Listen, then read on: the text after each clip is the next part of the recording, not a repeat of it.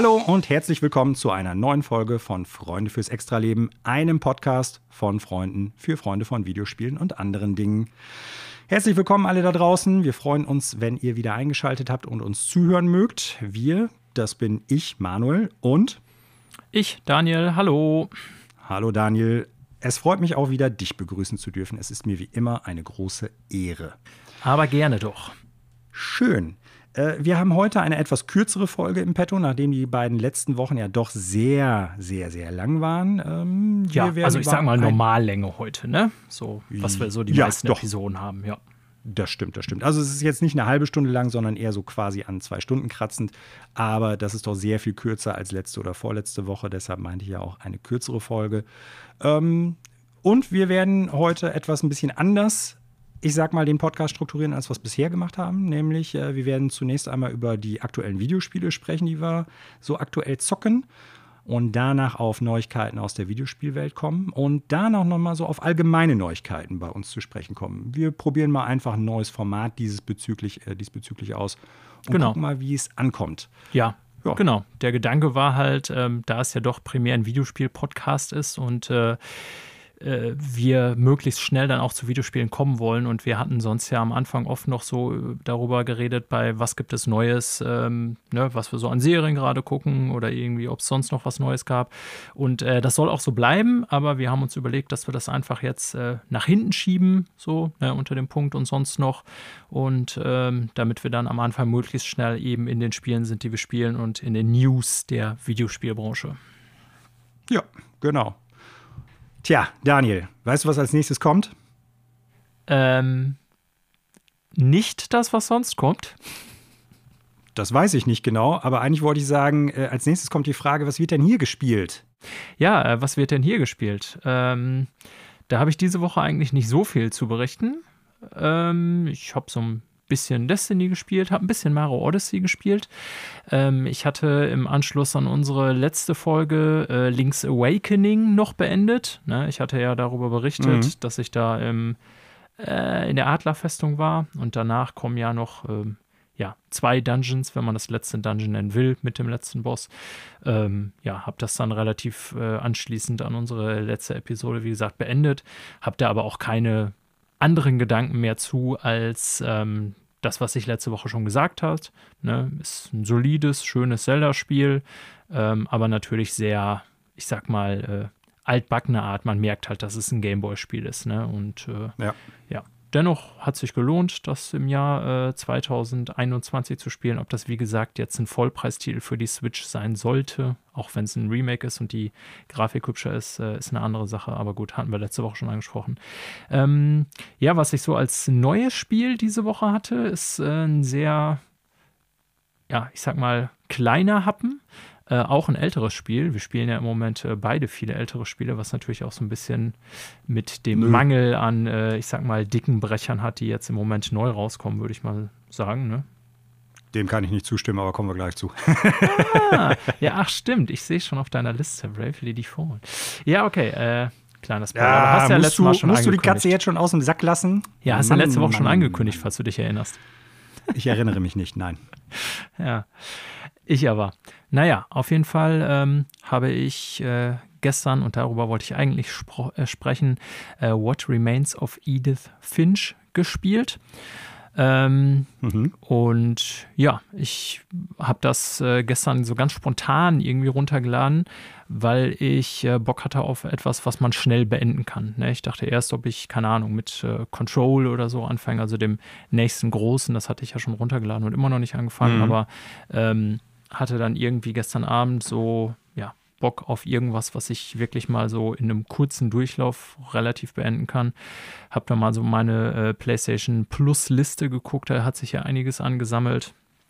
Und da ich tagsüber eh nochmal bei Annapurna Games geguckt hatte, äh, fiel mir das direkt in den Blick und ich habe da mal so Spielzeit gecheckt, die war so mit zwei Stunden angegeben und habe gedacht, ja cool, dann lade ich das mal runter, das wollte ich eh immer nochmal nachholen und äh, ja, spiele das. Ähm, mhm.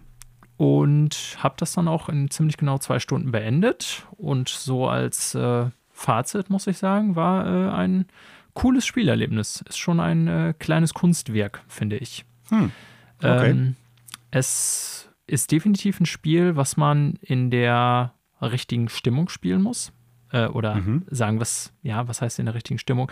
Also sagen wir es mal in angemessener Atmosphäre. Also ähm, es ist jetzt ja, eigentlich, ja. du weißt, glaube ich, was ich meine. Ne? Es ja, ich, verm ich, vermute, dass du sowas meinst. Äh, man sollte es nicht irgendwie äh, in einem Party-Setting mit sieben Leuten spielen, genau. sondern man braucht halt eine gewisse Ruhe, Muße, ja. aber auch so das Mindset, sich darauf einlassen zu können. Richtig. Ähm, das ist ja bei, ich sag mal, vielen von diesen, ich will es mal so Walking Simulator Games äh, nennen, mhm. so, ne? Ähm, die sind ja logischerweise oft eher äh, story-driven, ähm, wobei bei Edith Finch auch ein paar Gameplay-Sachen vorkommen, die ich ganz witzig finde. Aber das ist genau das, was ich meine. Auch so Gun Home ist halt irgendwie, finde ich, kein Game. Das ist so das Erste, an was ich immer denken muss aus diesem Genre, als ich es vor ein paar Jahren mal gespielt habe.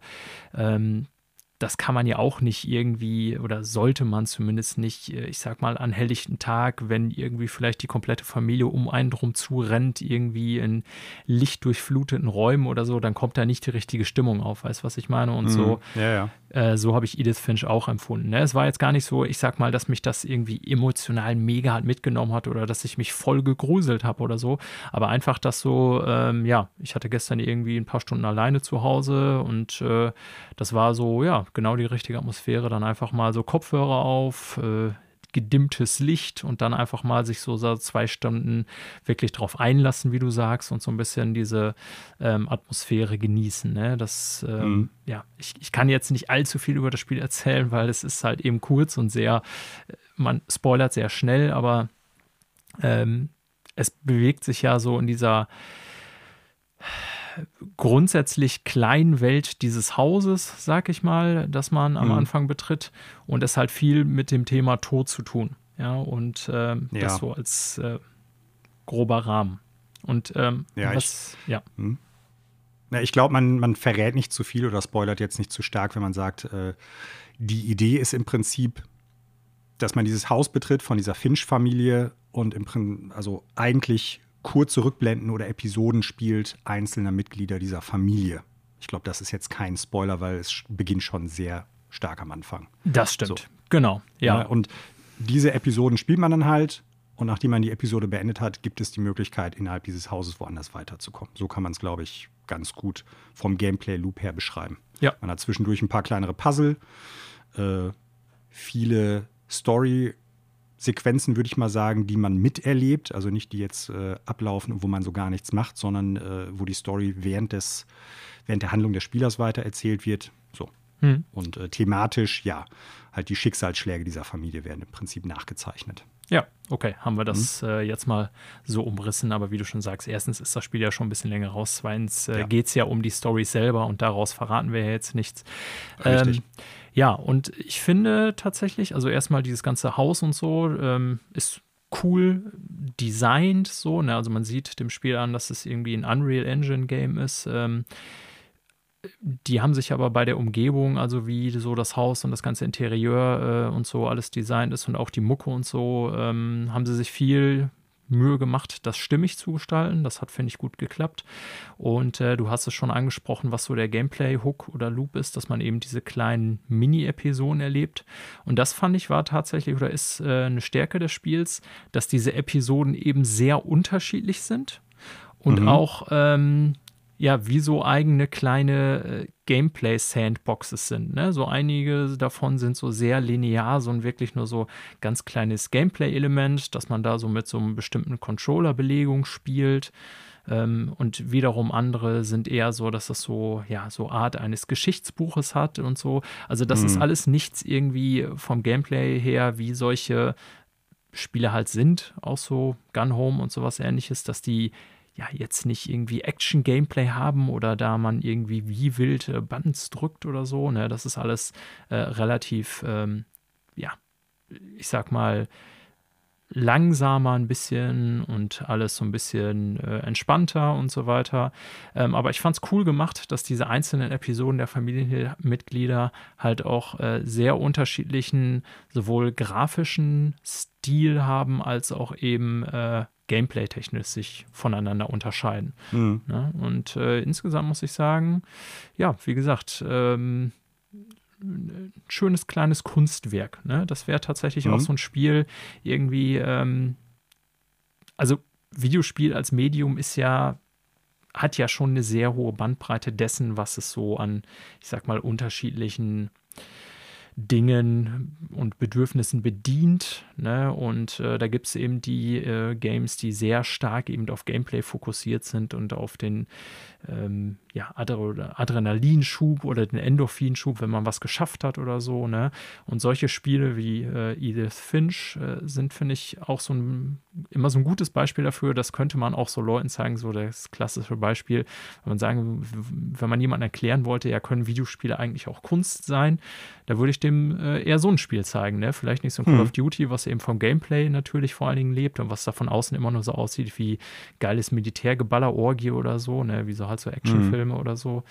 Ähm, womit ich das jetzt gar nicht schlechter reden will, aber wenn man irgendwie Leuten mal zeigen will, ey, außerdem gibt es auch was anderes, wäre das so ein klassisches Beispiel, äh, so wie auch Journey oder Gone Home oder so, wo ich, was mhm. ich so jemand Außenstehenden echt zeigen würde und sagen würde, ey, guck mal, ne, Videospiele können auch sowas, ne, das ist eben in dem Grunde eine erzählerische, sehr fantasievolle äh, Ebene, und ähm, hier geht es eben nicht darum, dass man irgendwie Leute tötet oder Button smasht oder so. Es ist was ein, einfach was anderes. Ne? Und mhm.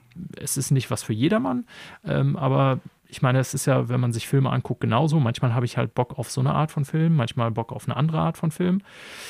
Ja, und war jetzt für gestern, äh, ja, fand ich ein schönes zwei Stunden Videospielerlebnis der etwas anderen Art mhm. mal wieder.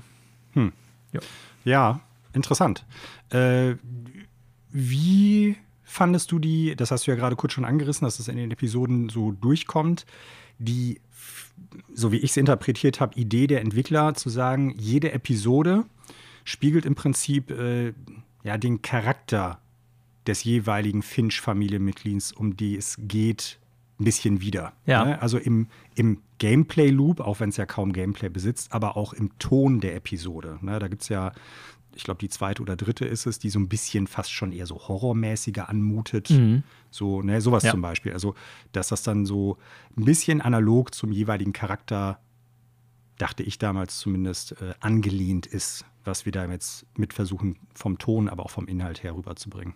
Also ich finde das super, ne? eben deswegen, äh, weil es dadurch äh, Abwechslung reinbringt und ähm, mhm ja, das ja auch ganz gut widerspiegelt, dass so halt Persönlichkeiten unterschiedlich sind und eben auch, weil dadurch sehr unterschiedliche Stile in dem Game vorkommen. Ne? Das ist eben, mhm. ähm, also die Episode, die zum Beispiel du gesagt hast, die eher so, ich sag mal so, Horror, Teenie, Slasher, filmmäßig so ein bisschen rüberkommt. Äh, ne, meine Lieblingsepisode, kann ich ja mal eben sagen, ohne dass das groß spoilert, ist die, die im Stile eines äh, Comics aufgezogen ist. Mhm, mh. Und ähm, das fand ich äh, teilweise auch von der handwerklichen Kunst beeindruckend. Ne? Also das ist ja alles äh, etwas, was die Leute eben per ja, Handarbeit oder digitale Handarbeit sozusagen erschaffen haben. Und ähm, mhm. fand ich schon äh, echt ziemlich beeindruckend teilweise, was sie da so hingekriegt haben in den einzelnen Episoden.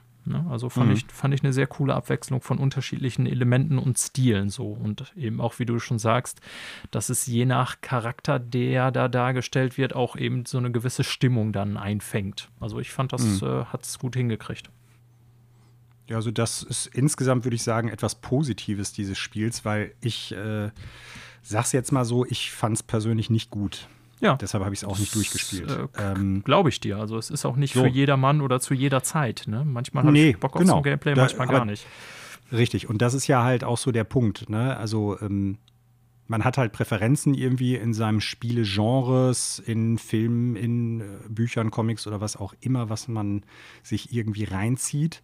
Ähm, ich bin jetzt per se ja kein Mensch, der irgendwie sagt, sehr storylastige Spiele, die das Gameplay ganz zurückschrauben oder kaum Gameplay haben, sind nichts für mich. Und auch irgendwie bin ich kein Mensch, der sagt, äh, generell sind sogenannte Walking Simulator nichts für mich. Das ist es nicht. Aber für mich ist der Funke bei dem Spiel tatsächlich überhaupt nicht rübergesprungen. Und äh, es hatte nichts damit zu tun, dass ich gerade, keine Ahnung, ähm, 20 Leute irgendwie bei mir sitzen hatte und wir nebenher äh, Scooter gehört haben oder so. Äh, das war es How nicht. much is the Finch? So, und da, genau, sehr gut. Gott, war das Und äh, das ist so, für mich ist dieses Spiel, ich sag mal, darunter zusammengebrochen, dass es, hatte ich den Eindruck, zu hart versucht hat, Kunst zu sein. Ich kann jetzt über die Intentionen dieser Entwickler halt nichts sagen. ja. Ne? Also vielleicht ist das ein Beiprodukt äh, äh, meiner Interaktion mit dem Spiel irgendwie gewesen. Vielleicht ist es auch wirklich so gewesen, dass sie gesagt haben, wir haben halt einen sehr künstlerischen Ansatz und wir wollen das auch in, aus jeder Pore rausströmen lassen, kann ich dir nicht sagen. Für mich ist halt genau das aber auch der Grund, warum ich zum Beispiel jetzt sagen würde, das ist exakt nicht ein Spiel, was ich jemandem zeigen würde als äh, Argumentationsbeispiel. Videospiele können auch Kunst sein, denn die darin verschachtelten Kunstdisziplinen ähm, sind durchaus nachvollziehbar. Ne? Also irgendwie Grafik, Musik, hm. Schreibe der Story und sowas alles. Äh, das ist alles da. Aber als Medium Videospiel, muss ich ganz ehrlich sagen, ist das zu reduziert in der Art und Weise, wie es ineinander greift, weil es sehr linear ist. Ja. So, und das ist. Ich weiß, das was ist so eine Sache, ja. die, die Möglichkeit in der Interaktion, gerade auch als, als Erzählstruktur, ist halt zu wenig, weil die Aspekte, die dann als sehr künstlerisch, sage ich mal, irgendwie in den Vordergrund gebracht werden können, das ist, hebt sich dann nicht mehr von Film oder vergleichbaren Medien ab. Ich, ne? ich, weiß genau, was du meinst. Letztendlich ist die Interaktion relativ beschränkt, nutzt also die eigentliche Stärke dieses Mediums nicht aus, sozusagen. Ja, und ich mhm. würde nach wie vor auch sagen, wir hatten das ja in früheren Episoden schon mal angesprochen, dass ich die Stärke des Mediums bei den meisten Spielen, die es heutzutage so gibt, sozusagen, auch äh, eindeutig im, ich sag mal, Gameplay beziehungsweise in der Interaktion direkt ähm, über das äh, Control-Device sehe und eben nicht mhm. ähm, in der äh, Story so. Ne? Also ich würde jetzt zum Beispiel niemandem sagen, Videospiele sind per se für ihre Stories äh, bekannt oder da glänzen sie am meisten. Es gibt Spiele mit guter Story, keine Frage. Aber so im Querschnitt des Mediums ist das, finde ich, nicht unbedingt die Stärke. Und das würde ich jetzt auch gar nicht so bei Edith Finch hervorheben. Aber nichtsdestotrotz, ähm, da Videospiele immer so eine Kombination aus allen Elementen sind, ne? so Musik, ich sag mal, das äh, künstlerische Design sozusagen, weil das ja alles Welten mhm. sind, die fiktiv erschaffen werden sozusagen und nicht einfach aus der realen Umgebung abgefilmt werden ähm, und eben im Zusammenhang mit der Interaktion, die da geschaffen wird, äh, so in dieser Kombination dieser drei Dinge, finde ich, bleibt das für mich schon ein gutes Beispiel dafür, wie man so kleine Stories so in so fiktiven Welten schaffen kann und mhm. ähm, ich gebe dir aber recht, dass die Gameplay-Aspekte eher begrenzt sind. Ne? Also das ist jetzt nicht so, was ich irgendwie ähm, Spielern empfehlen würde, wenn ich äh, sagen würde, ich habe Bock auf gutes Gameplay. Und ich merke das auch immer selber, wenn ich solche Titel anschaue. Also solche Titel, ich packe die jetzt alle in einen Sack, aber ich sag mal so, du weißt, was ich meine, so Walking Simulator-Style. Manchmal äh, hatte ich auch schon so Situationen, wenn ich so ein Spiel angefangen habe, dann dachte ich, boah, nee, da habe ich jetzt keinen Bock drauf. Das ist gerade nicht das, was ich will, dass ich da so mhm. seicht mhm. durchgetragen werde und dann letztendlich da so auch relativ wenig mache und das so ein bisschen, ja, halt interaktiver Film so vom Feeling ist. Ähm, aber so wie schon gesagt, manchmal habe ich halt so äh, durchaus Bock, möglichst wenig interaktiv zu sein und nicht so viel Adrenalin oder irgendwie Energie so in Gameplay-Elemente zu stecken und mhm. so. Und äh, ja, dann finde ich sowas gut. Ne? Und über dieses äh, Through There on the Nose, dieses mit dem künstlerischen, mhm. äh, habe ich so jetzt nicht empfunden, aber ich kann mir trotzdem vorstellen, was du meinst. Eben dadurch auch, dass diese ähm, unterschiedlichen Episoden ganz unterschiedliche Stile haben und man vielleicht so ein bisschen das Gefühl hat, haben sie jetzt das und das noch versucht mit reinzupacken und so. Also ich fand das als äh, gut gelungene Abwechslung, aber ich kann auch verstehen, wenn man das so auffassen würde, so, oh, jetzt haben sie hier äh, nochmal ein bisschen Artifati-Faktor reingedreht und so. Ne? Mhm. Ja. Aber wir können ja. ja auch mal unterschiedlicher Meinung zum Spiel sein. Also ich muss sagen, für zwei Stunden gefiel es mir. Ja, das ist doch super. Gut. Sonst ja. gab es bei dir diese Woche nur, äh, ich sag mal, das Übliche und nichts Besonderes oder Neues? Nee, nee, nichts Neues. Also neues Spiel sowieso nicht, wie gesagt. Ähm, ja, und das habe ich ja, so. neu für dich. Nee, mhm. genau. Neu für mich war halt nur das und deswegen wollte ich auch über das reden, weil das so, ja, mein neues ja. Spielerlebnis war. Aber ich sehe bei dir, ne, ist ja auch wirklich was richtig Neues äh, auf dem Tablett mhm. sozusagen. Ja, zwei richtig neue Spiele. Das eine Spiel Ja. ist tatsächlich sogar erst zwei oder drei Tage alt. Äh, ja, das erste große Ding, in Anführungsstrichen groß, oder das größere von beiden, ist äh, Bravely Default 2 auf der Switch. Ich hatte es letzte Woche ja schon gesagt, zu dem Zeitpunkt aber erst nur kurz angespielt und deshalb äh, wollte ich da noch nicht zu viel zu sagen. Mm, Ich habe damals die Demo auch gespielt, die es schon gab. Ähnlich wie jetzt auch bei der Project Triangle Strategy äh, Sache gab es auch damals zu Bravely Default eine Demo. Ähm, Finde ich ja ganz gut, dass Square Enix das macht, gerade so bei der Switch. Und äh, eigentlich achten die dann noch immer darauf, bestimmte Sachen als Feedback aufzunehmen und das irgendwie in die Entwicklung weiter einfließen zu lassen. Ja, ähm, Spiel jetzt, ich weiß nicht, zehn Stunden, vielleicht ein bisschen mehr gespielt. Ja, ist doch schon 15 Stunden einiges. Vielleicht sogar schon.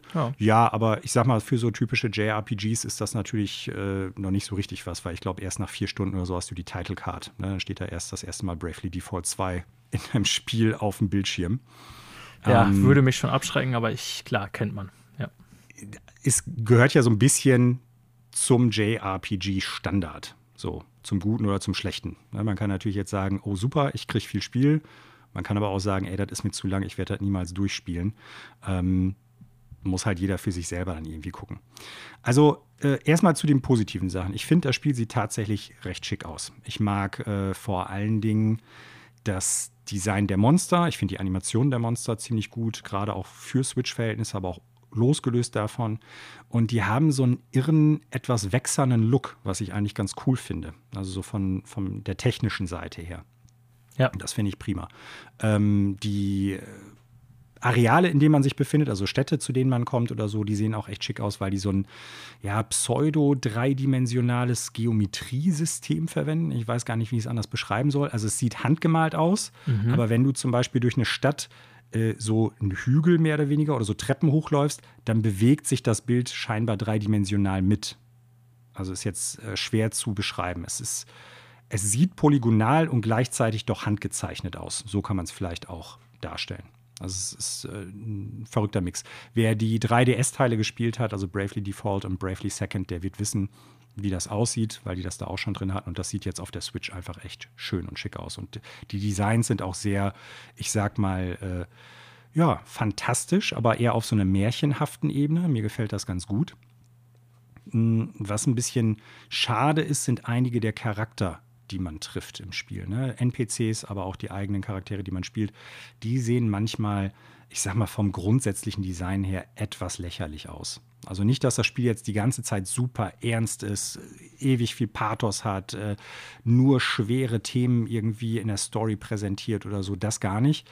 Aber teilweise wirken die Charaktere vom Design her, als ob die eher aus sowas wie äh, Wonderful 101 kommen, falls Ah, das Spiel ja, ja, ich Weißt du, so sehr kleiner Körper Ja. und dann halt so überdimensionierte Köpfe so ein Mhm. bisschen.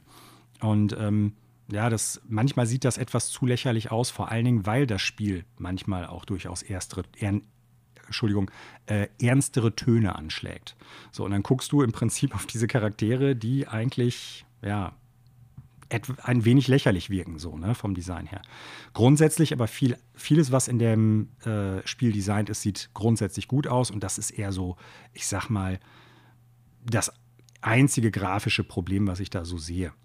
Ähm, vielleicht kann man auch sagen, manchmal gibt es so Sequenzen, man kann halt, wenn man auf der Oberwelt sich um, äh, befindet und da umherläuft, die Kamera frei bewegen. Und manchmal gibt es aber so Sequenzen, dann ist halt irgendwie ein Berg oder irgendwie ein Baum oder irgendwas anderes so vor der Kamera, sodass man nicht sehen kann, dass dahinter ein Gegner oder ein Kampf auf einen wartet. Und äh, dann kann man nicht schnell genug darauf reagieren. Das ist manchmal etwas schade, aber ist jetzt auch kein bisher großes Problem gewesen für mich. Mhm. Äh, ganz, ganz, ganz große Klasse ist der Soundtrack. Da hätte Der ich tatsächlich nachgefragt, weil den habe ich von Tag äh, Teil 1 auch sehr gut in. Ja, der ist, der kommt, ich glaube auch wieder von, wie heißen die, Revo. Äh, die haben zu, ich weiß jetzt nicht mehr, ob zu beiden Vorgängern oder nur zu zwei den Soundtrack gemacht. Da bin ich jetzt gerade etwas überfragt. Aber auch hier wieder sehr märchenhaft anmutende orchestrale Musik. Ich glaube zwar nicht, dass es orchestermäßig aufgenommen ist, aber trotzdem klingt der richtig gut. Äh, die Kompositionen sind super, die sind an der richtigen Stelle mal so leichtherzig und an anderer Stelle mal ein bisschen zurückgenommen und ein bisschen ernster. Ähm, aber grundsätzlich auch da wird nie zu viel Pathos aufgelegt. Das ist durchaus echt ein schöner Soundtrack. Ja. So, der gefällt mir gut. Negativ auf der Soundebene, muss ich leider sagen, ist ähm, die Audioaufnahmen der Sprachausgabe. Das meiste ist halt wirklich mit Sprachausgabe unterlegt, gerade so die Zwischensequenzen.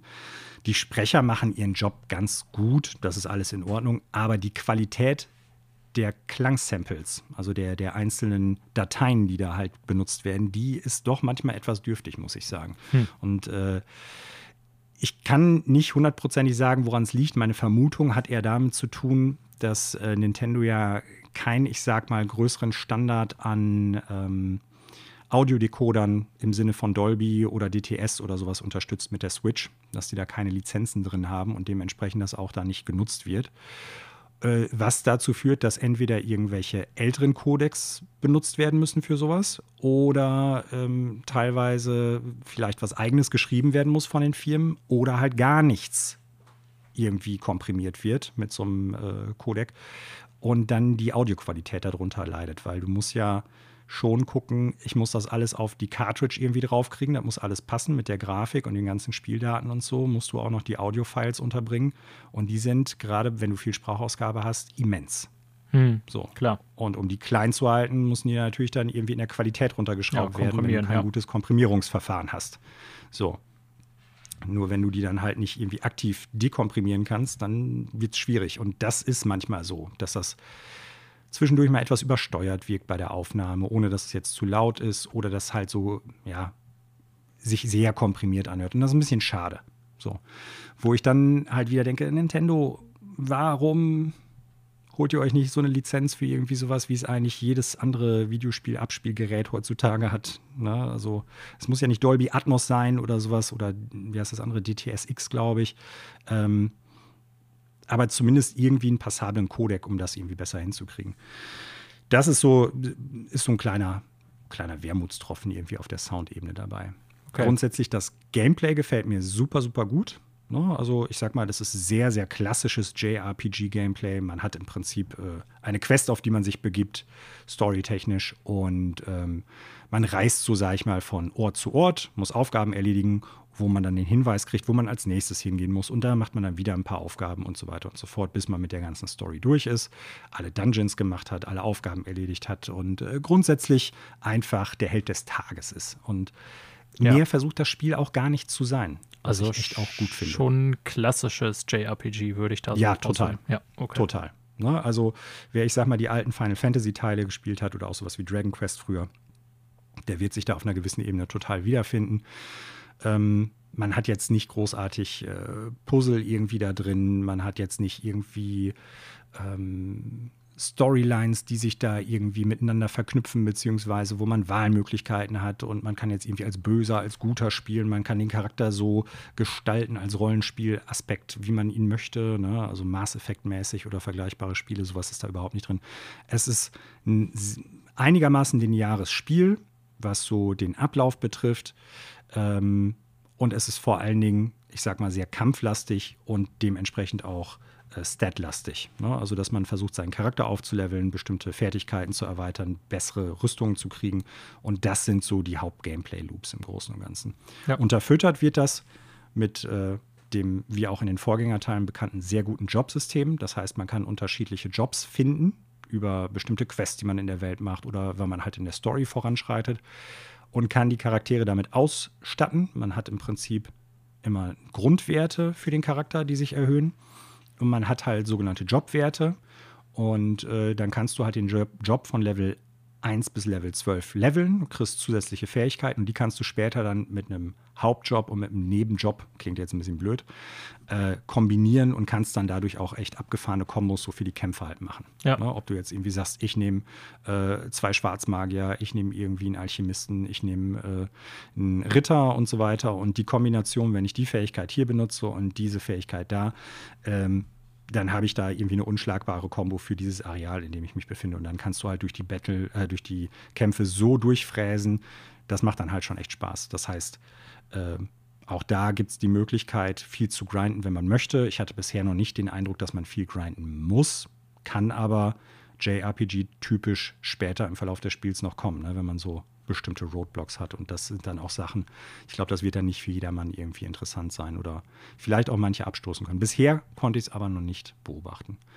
Ähm, was ich bisher auch super fand an der Serie sind die Bosskämpfe immer, weil die jetzt nicht so übermäßig spektakulär sind, irgendwie, dass da, keine Ahnung, auf dem Bildschirm was weiß ich abgeht, sondern dass die von der Art, wie die Kämpfe aufgebaut sind, äh, immer, ich sag mal, so eine Art Puzzle gleichen. Das heißt, man muss so bestimmte Aspekte herausfinden, mit welchen Jobs, mit welchen Waffen, in welcher Reihenfolge kann ich dem, dem Boss am besten beikommen. Ne?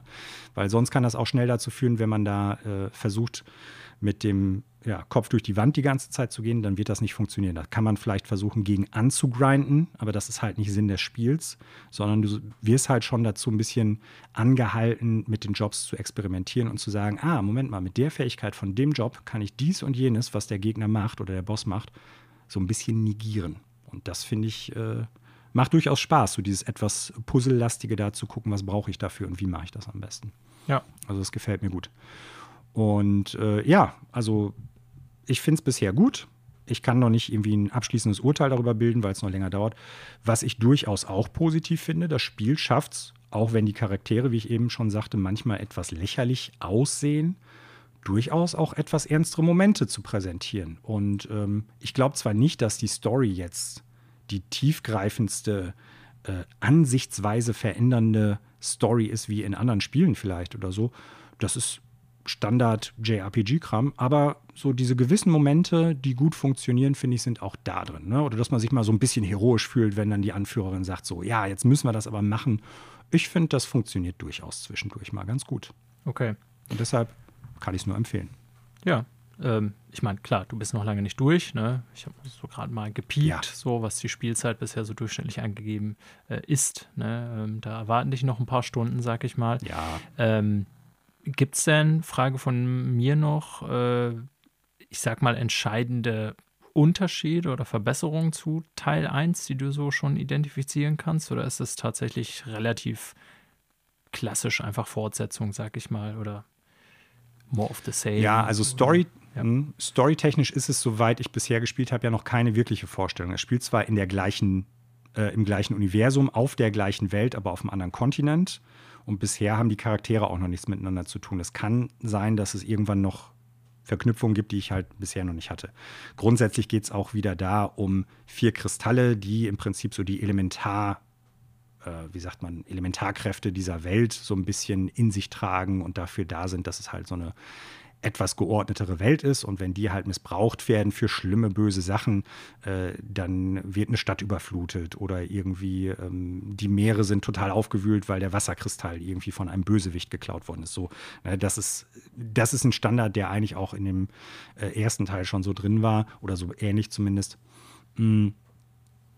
Veränderung. Also ich meine jetzt auch gar ja, nicht unbedingt storytechnisch Fortsetzung, sondern nee, nee, so, ja. Wie genau. sich das Spiel an sich weiterentwickelt hat. So habe ich das verstanden. Ja, also ob, ob ähm, ne, muss ja nicht immer, dass das irgendwie, man muss ja nicht immer das Rad neu erfinden. Manchmal finde ich bei guten Spielen ja. ist einfach eine straighte Fortsetzung gut, aber ja.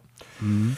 Also es ist jetzt schon länger her, dass ich den 3DS-Teil gespielt habe, deshalb ähm, ist mir da vielleicht nicht mehr alles hundertprozentig präsent. Was ich äh, sagen kann, ist, äh, das meiste, was auch schon im 3DS-Teil gut war, ist jetzt auch hier wieder mit drin. Ne? Gerade so diese Gameplay-Aspekte. Du kannst halt die Kampfgeschwindigkeit hoch oder runter schalten.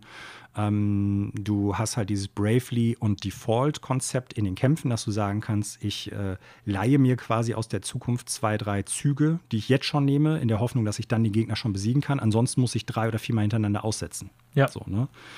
ähm, das ist auch wieder drin, daher auch der Name der Serie was mir aufgefallen ist, was die leider ähm, nicht mehr gemacht haben oder was die verschlimmbessert haben, es gab im 3DS-Teil eine gute Methode, wenn man grinden wollte, recht schnell zu grinden. Und zwar gab es sogenannte Auto-Battle-Funktionen.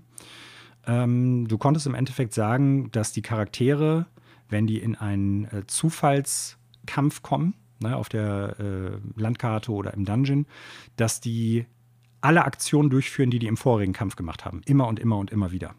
Das heißt, wenn du in einem Gebiet bist, wo du weißt, auf diese Gegner werde ich da treffen und wenn ich diese Kampfstrategie angehe, dann kann ich halt die Geschwindigkeit auf 200 äh, Prozent legen oder 400 Prozent, sodass es viel, viel schneller abläuft. Und weil ich weiß, dass die immer die gleichen Angriffe machen, brauche ich nicht mal mehr A, B, C drücken. Das heißt, du kannst deine Charaktere im Prinzip durch Hin- und Herlaufen einfach leveln, ohne dass du großartig was machst. Ja. Theoretisch kannst du dann irgendwie, was weiß ich, Fernseh gucken oder irgendwas anderes. Grind easier. Äh, genau, genau. Ja. Das, also ein Standard zum Guten oder zum Schlechten des JRPG-Genres, den Grind im Prinzip vereinfacht. Und das ist eine Sache, die die damit auch noch mal befeuert haben, dass die gesagt haben, du kannst auch einstellen, wie viele Gegner du triffst.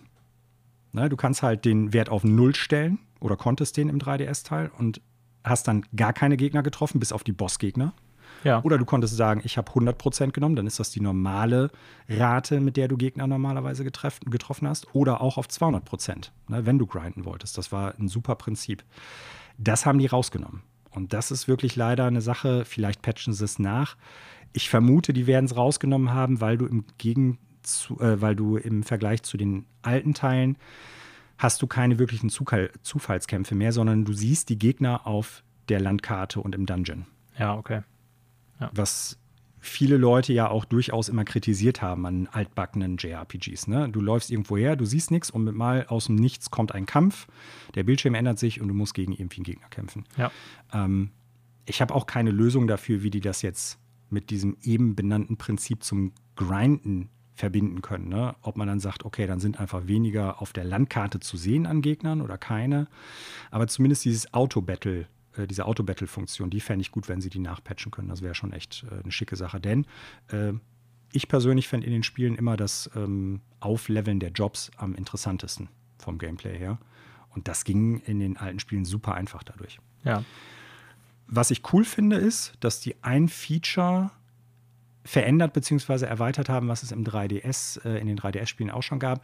Der 3DS hat ja dieses sogenannte Street Pass-Feature, Ja. falls du dich erinnerst, bei vielen Spielen. Ne? Also äh, 3DS in den Sleep-Modus oder in den Schlafmodus geben oder auf Standby mitnehmen und wenn man an irgendjemand, der auch ein 3DS im Schlafmodus dabei hatte, äh, vorbeikam, dann haben die miteinander interagiert, die Geräte, und dann gab es bei vielen Spielen irgendwelche Boni, die man gekriegt hatte oder sonst was. Das gab es bei den äh, Bravely Default und bei Bravely Second ebenfalls.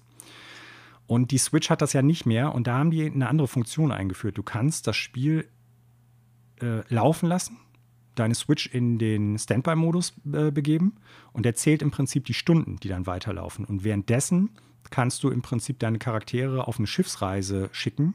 Die erleben dann was und bringen im Prinzip Items zurück. Und das ist ein witziges Feature. Das heißt, wenn du abends jetzt gespielt hast, willst du irgendwie ins Bett gehen und äh, stellst die Konsole auf Standby, vorher eben dann noch irgendwie zum, äh, zum entsprechenden Charakter gehen, eine Expedition starten und die läuft dann quasi im Standby-Modus durch. Der zählt dann, wenn du die wieder einstellst, wie weit die Uhr vorangeschritten ist und rechnet dann im Prinzip aus, was ist in der Zwischenzeit alles passiert. Und das ist irgendwie, finde ich, ein witziges Feature. Ja. Das finde ich ganz cool. Ja. Ja, So wir werden äh, wahrscheinlich davon hören, wenn du dein finales Urteil abgibst. Ne? Ja. Aber klingt ja erstmal so nach einem äh, guten, soliden JRPG, will ich mal sagen. Ja. Äh, klassischer Art. Aber du hast ja sogar noch Definitiv. ein zweites äh, neues Spiel. Ja. Auch eine neue Erscheinung. Genau, das ist äh, noch gar nicht so alt. Also an alle Zuhörerinnen und Zuhörer da draußen, ähm, ich glaube, wenn ihr das hört, so drei, vier Tage vielleicht maximal alt. Äh, Es ist ein Spiel auf der Nintendo Switch, gibt es im eShop, leider nur als Download. Sonst hätte ich gerne auch die Cartridge gehabt. Kommt vielleicht ja noch, wer weiß. es erschien am 4. März, kann ich mal eben. Mhm. Genau. Und äh, das Spiel heißt Gnosia oder Gnosia. Ich weiß jetzt nicht genau, wie es ausgesprochen wird, weil äh, leider hat das Spiel keine Sprachausgabe. So, und jetzt, äh, ich habe lange im Vorfeld jetzt überlegt, wie beschreibe ich dieses Spiel? Was für ein Genre ist es eigentlich für die Leute, die es nicht kennen? Und ich denke, dass es viele Leute nicht kennen werden, weil es echt sehr nischenmäßig ist. Und ich glaube, man kann am besten sagen, es ist ein äh, Visual Novel. Warte mal. Äh, Visual Novel RPG Deduction Game. Aber als Singleplayer. Ja. Ich habe es mir gerade mal so ein bisschen im Gameplay angeguckt äh, nebenbei und habe versucht, kannst- versucht, es zu erkennen, aber äh, Kannst du nicht. Ja, okay. Also ni- nicht im Sinne von du kannst es nicht, sondern man Nee, kann es ist nicht. klar, ja. Es ist wirklich, es, es verkauft sich in den Trailern super schlecht, weil man das grundsätzliche Spielprinzip schwer beschreiben kann. Also es ist im, im Großen und Ganzen ist es erstmal eine Visual Novel. So vom von der Präsentation her, von der Interaktion mit dem Spieler her im Großen und Ganzen. Ne? Man hat statische Hintergründe, man hat äh, Charakterporträts, man hat viel Dialoge, die im Prinzip zwischen den Charakteren vorkommen. Und das Ganze läuft auf einem Raumschiff in der Zukunft, das unterwegs ist und unterwegs äh, die Nachricht bekommt, dass das Raumschiff von einer außerirdischen, bösartigen Intelligenz quasi nicht übernommen wurde, aber infiltriert wurde von den sogenannten Gnosia. Äh, und da kommt jetzt zum Visual Novel Spiel eigentlich dieses äh, Deception oder Deduction Gameplay dazu. Ne? Also das, was man heutzutage, ich glaube, am ehesten können die Hörer das mit Among Us vergleichen. Das ist ein oder zwei Charaktere gibt, die im Prinzip versuchen, das Ganze den Bach runtergehen zu lassen und die anderen müssen herausfinden, wer ist es. Witzigerweise habe ich äh, diesen Vergleich auch, ich habe mir jetzt ja wie gesagt bei YouTube kurz das Gameplay so ein bisschen angeguckt und da habe ich mal mhm. so ein, ein, zwei Kommentare geschaut und äh, der erste Kommentar war direkt, so, this is Among Us? Fragezeichen. also scheinst ja, du nicht äh, ganz alleine mit diesem Vergleich zu sein, sozusagen. Ja und nein. Also klar, es ist grundsätzlich halt so ein Deception-Deduction-Gameplay. Man muss herausfinden, wer ist jetzt im Prinzip die Person, die vortäuscht, eine andere zu sein. Aber es hat äh, mehr was mit dem klassischen Werwölfe zu tun, wer das, äh, ich sag mal, Gesellschaftsspiel kennt, als äh, mit Among Us. Denn man hat wirklich keine Gameplay-Aspekte zwischen diesen Wählrunden, wo man entscheidet, wer könnte jetzt im Prinzip der Infiltrator sein oder in dem Fall der Gnosia. Ähm, man hat halt wirklich im Großen und Ganzen nur diese Visual Novel-Aspekte. Ne? Man unterhält sich mit anderen Charakteren, man erlebt Sachen, die auf diesem Schiff passieren zwischendurch. Und ähm, so wie bei Among Us, dass man zwischendurch auf dem Schiff rumrennt und Tätigkeiten verrichtet und die anderen, die halt nicht infiltriert worden sind, versuchen halt irgendwelche Aufgaben zu erledigen. Das ist da gar nicht drin.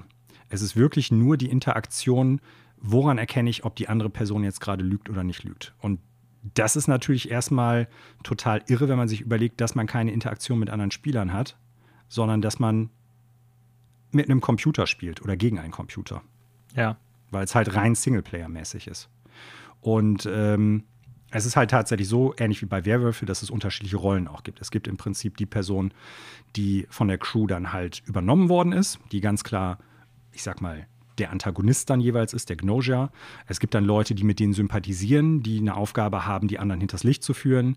Es gibt ähm, ja, einen Arzt, der im Prinzip im Nachgang sagen kann, wenn man jemanden rausgewählt hat, der dann in Tiefschlaf gegangen ist, okay, das war jetzt ein Gnosia oder das war kein Gnosia. Das war halt ein Gegner oder keiner. Es gibt äh, einen Engineer, der im Prinzip sagen kann, äh, ich kann einmal pro Runde jemanden überprüfen, ob der das ist oder nicht ist. Und mhm. kann das dann halt veröffentlichen oder nicht. Weil wenn im Prinzip klar ist, diese Person ist der Engineer, dann wird die natürlich ziemlich schnell von den äh, Gegnern rausgenommen. Klingt tatsächlich ein bisschen nach Werwolf, aber ja. Ja, es ist, es ist Werwölfe. Ja. So, ne? Ähm, es gibt ja. noch einen Guardian Angel. Ich weiß gar nicht mehr, wie die Funktion bei Werwölfe dann heißt. Ähm, ich glaube, der Heiler ist es dann. Äh, so, die im Prinzip verhindern kann, wenn sie die richtige Person beschützt, dass die dann halt am Ende einer Runde getötet wird. Ja, und das ist erstmal das grundsätzliche Gameplay, wo jetzt halt so dieses, ich sag mal, sehr interessante, für mich interessante Visual Novel-Konzept reinkommt, ist, ähm, dass es unfassbar viele Runden gibt, die man spielt. Also klar, man kann theoretisch die einzelnen Loops, ne, also es fängt immer wieder von vorne an. Und es ist nicht ganz klar, warum. Im Laufe, je mehr Loops man macht, je mehr Runden man spielt und es wieder von vorne anfängt, gibt es die Möglichkeit, neue Story-Aspekte zu erkennen, neue Charaktere kennenzulernen, die dann auch äh, zwischendurch dabei sind oder nicht. Es passieren neue Sachen innerhalb der Story dieses Loops und dieser ähm, einzelnen Runden. Und jedes Mal wird auch neu ausgewürfelt, wer ist es jetzt eigentlich und wer übernimmt welche Funktion und woran erkenne ich das. Gleichzeitig ist es so, dass du immer mehr, wenn du bestimmte Sachen erreichst und äh, bestimmte Loops durchgespielt hast, über die Charaktere kennenlernst, woran du dann immer besser auch feststellen kannst, diese Person handelt jetzt komplett anders, als sie eigentlich sein sollte. Also so machen die im Prinzip die, äh, diesen Aspekt des Menschlichen ähm, bei diesem, ja, bei dem PC, äh, also bei dem, bei dem Computergegner, gegen den man dann eigentlich im Prinzip spielt, äh, wieder wett, indem die halt sagen, jeder Charakter hat eigentlich ein paar Grundprinzipien, nach dem er oder sie funktioniert Und wenn man die kennt, dann kann man halt schon erkennen, wie diese Person jetzt gerade sich entscheidet, wie die redet, ob die vielleicht jetzt äh, übernommen worden sein konnte oder nicht. Das heißt, auch da gibt es so über ein Ausschlussverfahren diverse Hinweise, worauf man achten muss. Ne? Und ähm, darüber hinaus gibt es halt noch diesen RPG-Aspekt, ein Charakter, den man spielt, der hat halt auch Stats, sowas wie Charisma, Intuition und sowas, die man mit Erfahrungspunkten, je mehr Loops man gespielt hat, desto mehr Erfahrungspunkte kriegt man, kann man die leveln. Das heißt, äh, man hat viel mehr Möglichkeiten zu interagieren mit den Charakteren, auch in den Diskussionen, wer ist es. Ne, dass man zum Beispiel viel subtiler jemanden darauf hinweisen kann, ey, pass mal auf, hier der und der, der könnte es vielleicht sein. Und Leute auf die eigene Seite zu ziehen. Weil grundsätzlich ist es ja so, als Spieler hat man nur eine Stimme und der Computer verteilt im Prinzip für alle anderen Charaktere, die er übernimmt, mhm. die anderen Stimmen. Und du musst im Prinzip den Computer überzeugen oder die einzelnen Charaktere, warum die jetzt eher auf deiner Seite sein sollten oder warum dieser oder jener jetzt halt ein Mensch ist oder halt ein Gnosia. Und äh, dafür kannst du halt deine Fertigkeiten aufleveln und kannst die im Endeffekt oder kannst darüber dann halt neue äh, Kommandos kriegen, mhm. um besser dich zu verteidigen, um besser andere Leute auf deine Seite zu ziehen, andere Leute anzulügen. Denn es gibt auch Runden, in denen du quasi den Gnosia spielst und dann halt dein Ziel ist es, alle anderen auszuschalten. Ja. Das ist so, wie man das Spiel jetzt am besten beschreiben kann. Ich glaube, das wirkt jetzt wenig attraktiv, weil es halt so ein eine irre Amalgamisierung von unterschiedlichen Konzepten ist, ähm, gepaart mit dem doch sehr eigenwilligen Zeichen- oder Grafikstil.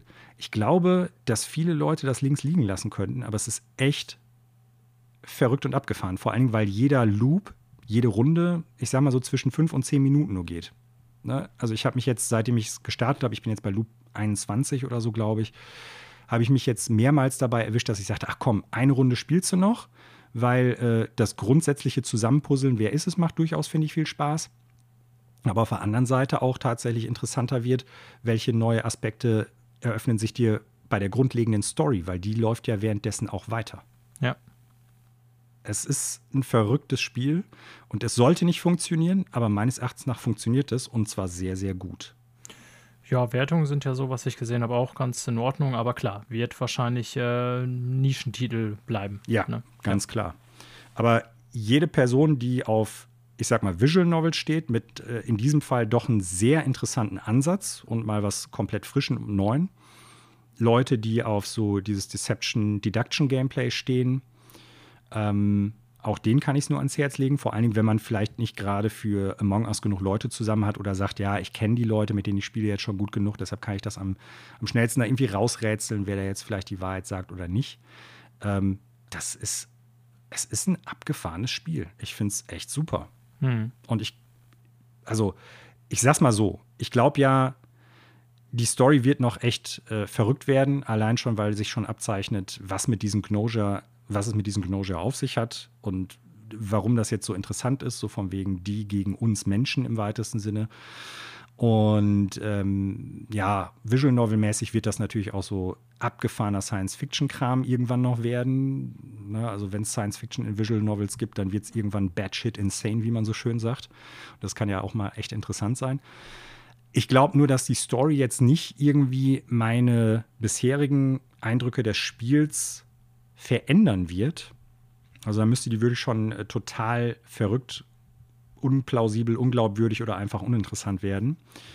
Deshalb würde ich einfach mal sagen, wenn das Spiel nicht zu lang ist oder sich das Gameplay nicht irgendwann total in Grund und Boden selber stampft, weil man halt, weil es einfach äh, zu eintönig wird, dann würde ich mal, mich mal aus dem Fenster lehnen und sagen, wenn das Spiel jetzt so noch weitergeht, dann würde ich dem jetzt mal neun von zehn Punkten schon geben weil es einfach so was Frisches und Abgefahrenes ist. Ja, wir werden sehen, wenn du deinen äh, Durchgang beendet hast, ob dir da nicht doch ja. das ein oder andere noch am Ende auffällt, was du zu kritisieren hast. Ja, und ja. mal sehen, ob du erkennen kannst, ob ich äh, selber übernommen worden bin oder ob ich noch immer Manuel bin. Hm, das äh, höre ich schon an deinem äh, Monolog, den du gerade gehalten hast, ganz gut, dass du noch nach wie vor Manuel bist, würde ich behaupten. Ah, warte es ab. Das äh, lässt sich ja leicht emulieren. Ja. Ja, ja haben wir ja doch so zwei neue zu, Spiele noch gehabt. Ja, genau. So viel zur Frage, was wird denn hier gespielt? Wie wir es ja eingangs schon gesagt haben, diese Woche eine etwas ruhigere Woche, was ja auch, denke ich, der Länge des Podcasts ganz gut zu Pass kommt. Ja. Und äh, dementsprechend springen wir jetzt auch direkt rüber und gucken mal, was es so Neues in der Welt der Videospiele gab. Tun wir das. Die größere Neuigkeit von beiden heutzutage ist, äh, ich sag mal, das, was schon seit langer Zeit, ich schätze mal so mindestens ein Jahr ungefähr, immer wieder als Gerücht durchs Internet waberte. Diverse Leute haben sich dazu dann geäußert und gesagt, ja, das könnte stimmen, nein, das stimmt auf gar keinen Fall. Es wurde schon spekuliert, in welche Richtung es gehen kann. Und schlussendlich hat es auch den Anschluss an uns gefunden als Daniel nämlich Anfang des Jahres eine seiner großen äh, Vorhersagen für das Jahr 2021 darauf gemünzt hat, nämlich der Idee, dass die Nintendo Switch Pro oder Switch 2 oder wie sie auch immer heißen könnte, dieses Jahr erscheint. Und in diesem Zusammenhang gab es jetzt einen neuen Artikel äh, von Takeshi Mochizuki, wird er, glaube ich, ausgesprochen, äh, von Bloomberg oder über Bloomberg, der über Bloomberg äh, berichtet hat, jo, da ist was dran.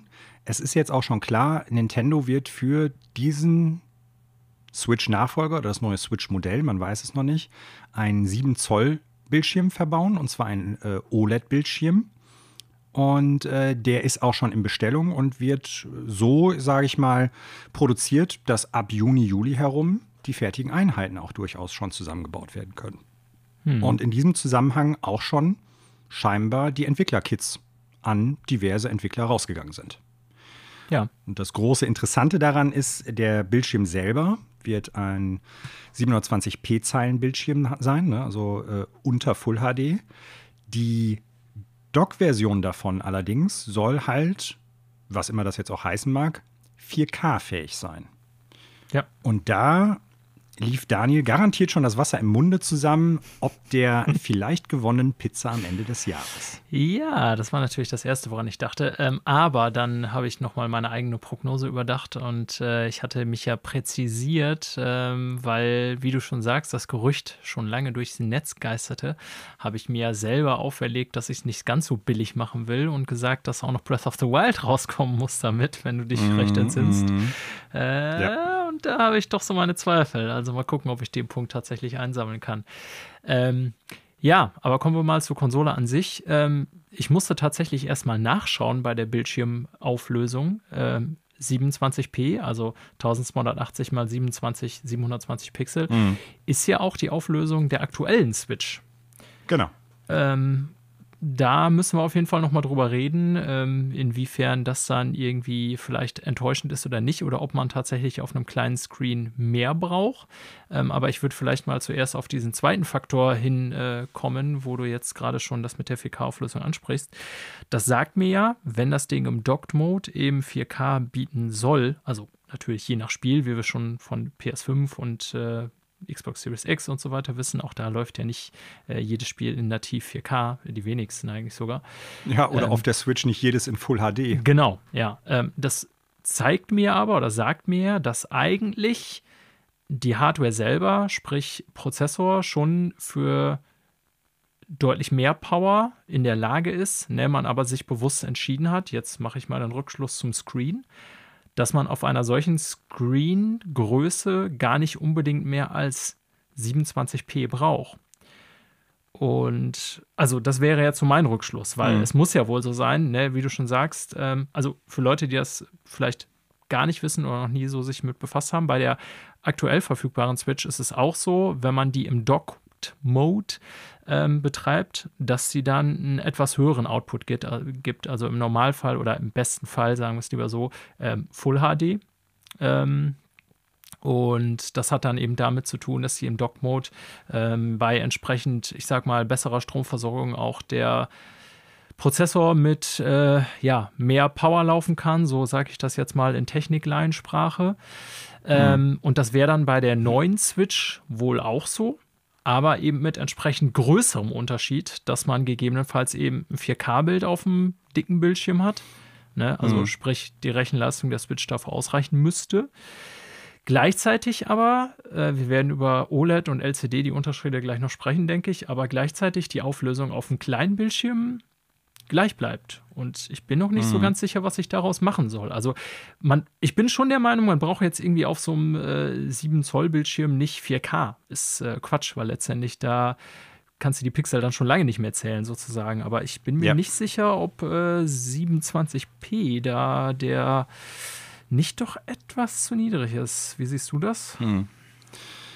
Also vor dem Hintergrund, dass ich kein Spieleentwickler bin und äh, deshalb da marginalste Kenntnisse von nur habe, wie sowas funktioniert. Aber für mich ist halt die Frage, so wie ich das verstehe, müssen ja im Prinzip die Entwickler für zwei unterschiedliche Switch-Konfigurationen programmieren ne, oder halt entwickeln. Du ja. hast ja einmal im Prinzip den Handheld-Modus und du hast den Dock-Modus. Und im Handheld-Modus fährst du halt 720p als Ziel irgendwo an und im Dock-Modus fährst du halt 1080p als Zeilenauflösung an. Bisher, genau. So, bisher, genau, bei der alten Switch oder bei der aktuellen. Und dementsprechend wird es da ja auch irgendwie Sachen geben, die du in der Entwicklung irgendwie mit beachten musst. Du musst ja beides irgendwie flüssig laufen lassen können. Ja. Ne? Das muss ja beides, äh, du, du, musst das Ding buchstäblich ja aus dem Dock rausnehmen können und sofort weiterspielen können. Das muss alles funktionieren. Das heißt, äh, diese Diskrepanz zwischen der Prozessorleistung, die da unter Umständen abgefragt wird, für die 1080p, für die Docked-Modus-Sache, ähm, zur Handheld-Sache, das ist ja schon etwas, da wird ja runtergetaktet. Das, das steht fest, das weiß man. Das weiß ich auch als Laie, da, das ist in vielen Artikeln halt schon äh, gesagt worden, weil die Switch im Handheld-Modus ja vor allen Dingen nur über die Batterieleistung erstmal läuft und als Handheld natürlich auch die Batterie dann nicht innerhalb von 30 Minuten leer sein darf. Genau. So, das ist ja ist ja einfach mal ein Fakt. Das heißt, die Batterie muss ja eine gewisse Weile halten, damit das überhaupt als Handheld attraktiv ist. Ja. So, und dann hast du halt die, die Situation, du musst das runtertakten, damit du halt lang genug den Prozessor oder die Prozessoren laufen lassen kannst auf einer Leistung, die dann halt für den jeweiligen Bildschirm zulässig sind. Gleichzeitig muss aber das Gameplay, was du halt für den Docked-Modus irgendwie geplant hast, trotzdem noch irgendwo möglich sein. Und die grafischen Effekte müssen irgendwie noch möglich sein. Und da sehen wir seit einiger Zeit bei der Switch immer häufiger Probleme, gerade im Wechsel von Docked auf Handheld-Modus dass die Auflösung nicht mehr aufrechterhalten werden kann, dass halt eine variable Auflösung ge genommen wird. Ne? Dann hast du halt zum Beispiel im Handheld-Modus 720p Maximum, aber oftmals fällt die drunter. Dafür hast du aber eine möglichst stabile Framerate. Ne? Das mhm. Spiel stockt dann nicht unbedingt so hart. Oder umgekehrt kann man es auch machen. Die Auflösung bleibt erhalten, aber die Framerate bricht dann mal zusammen oder so. Ja, oder ist, Nur, oder ist direkt anders eingepeilt. Bowser's Fury hat ja interessanterweise den Ansatz, also nur Bowser's Fury, weil wir letztens drüber gesprochen haben, nicht 3D World, wenn ich das mal eben einwerfen darf, Manuel. Mhm. Ähm, dieses Add-on quasi zu Mario 3D World auf der Switch. Ähm, das ist nämlich äh, im Docked-Mode äh, eben 1080p mit äh, 60 Frames, wenn ich das richtig sehe. Ähm, mhm. Also 1080p, ob es konstant ist, bin ich mir jetzt nicht sicher. Aber es ist auf jeden Fall mhm. äh, 60 FPS, das ist das Entscheidende. Und die haben tatsächlich äh, die Variante gewählt, was für Nintendo sehr untypisch ist, gerade bei einem Mario-Spiel, dass wenn mhm. man es im auf 30 genau im Handheld spielt, mhm. dann auf 30 Frames runtergeht und so eben die Auflösung ähm, ja, ich sag mal, auch entsprechend gut auf dem kleinen Bildschirm aussieht, wobei der eh mhm. nur 27p hat. Eine sehr unübliche Verfahrensweise für Nintendo-Spiele, wie gesagt, gerade für Mario-Spiele, weil man mhm. den Unterschied zwischen 30 und 60 ja im Gameplay definitiv merkt. Ähm, ja, aber prinzipiell hast du die beiden Möglichkeiten, wie man dieses Problem umschiffen ja. kann, äh, schon aufgezeigt. Ne?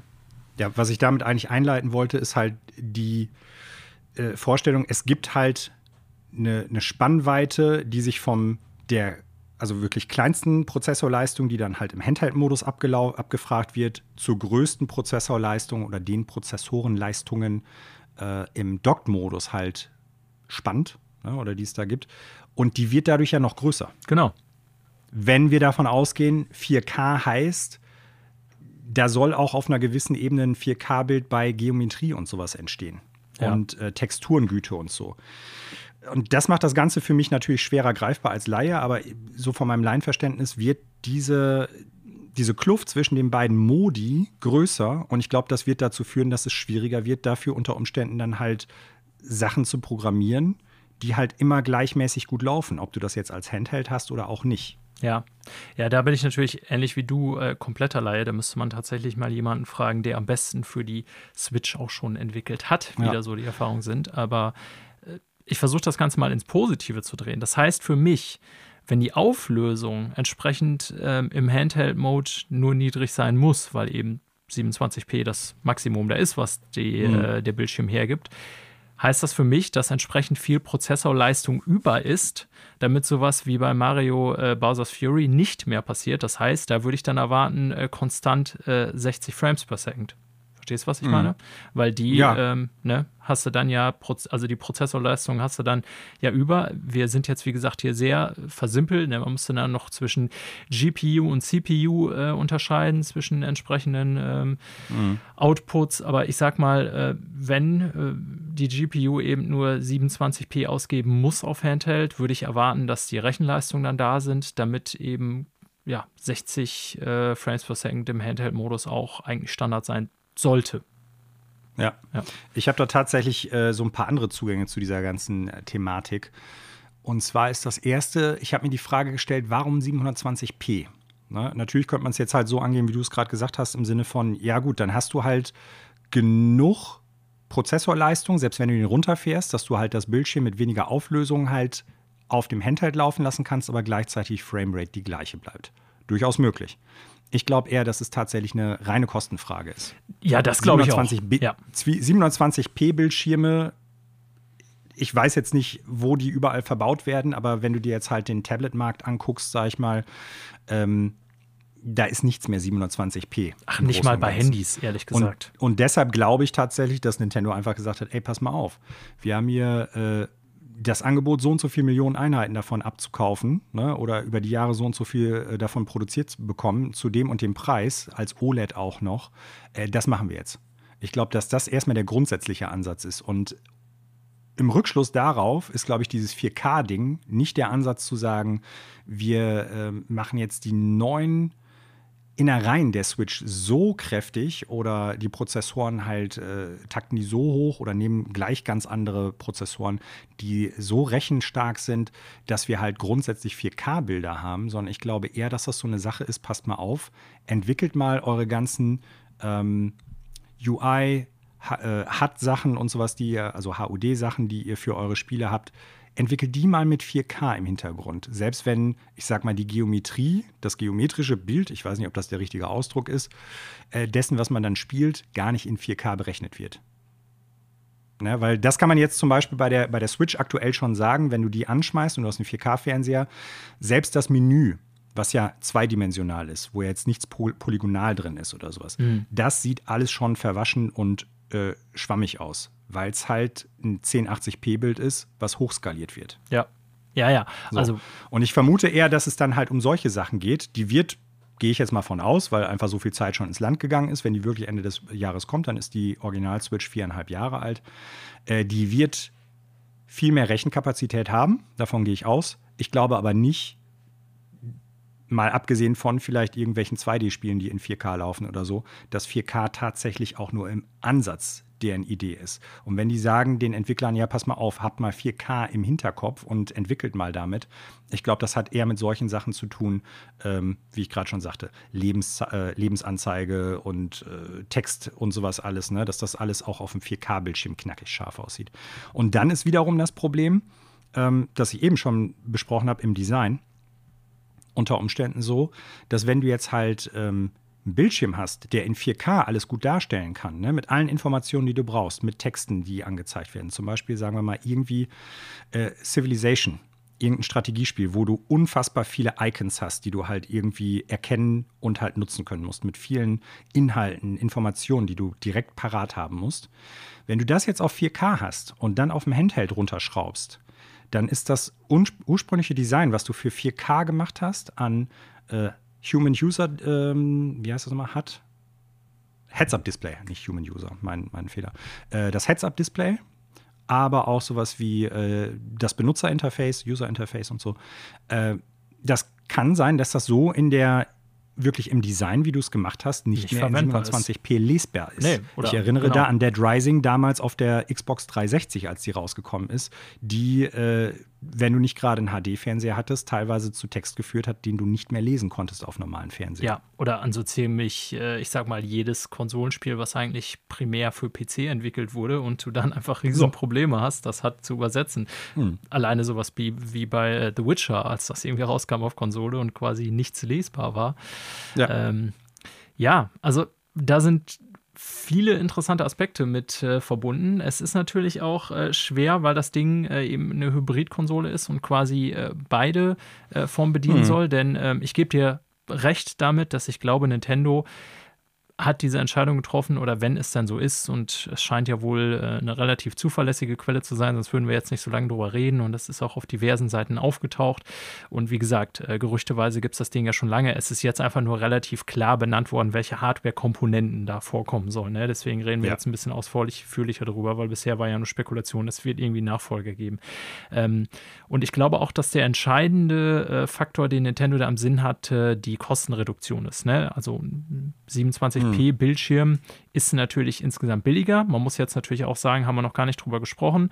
Sie haben ja, zumindest Nur bedingt ab einem. hm. äh, ja, okay, also ich wollte jetzt nochmal auf Ja. OLED zu sprechen kommen. Also sie haben ja zumindest insofern eine Verbesserung, als dass sie jetzt einen OLED-Bildschirm verbauen und nicht wie in einer äh, Switch aktuell LCD. Ne?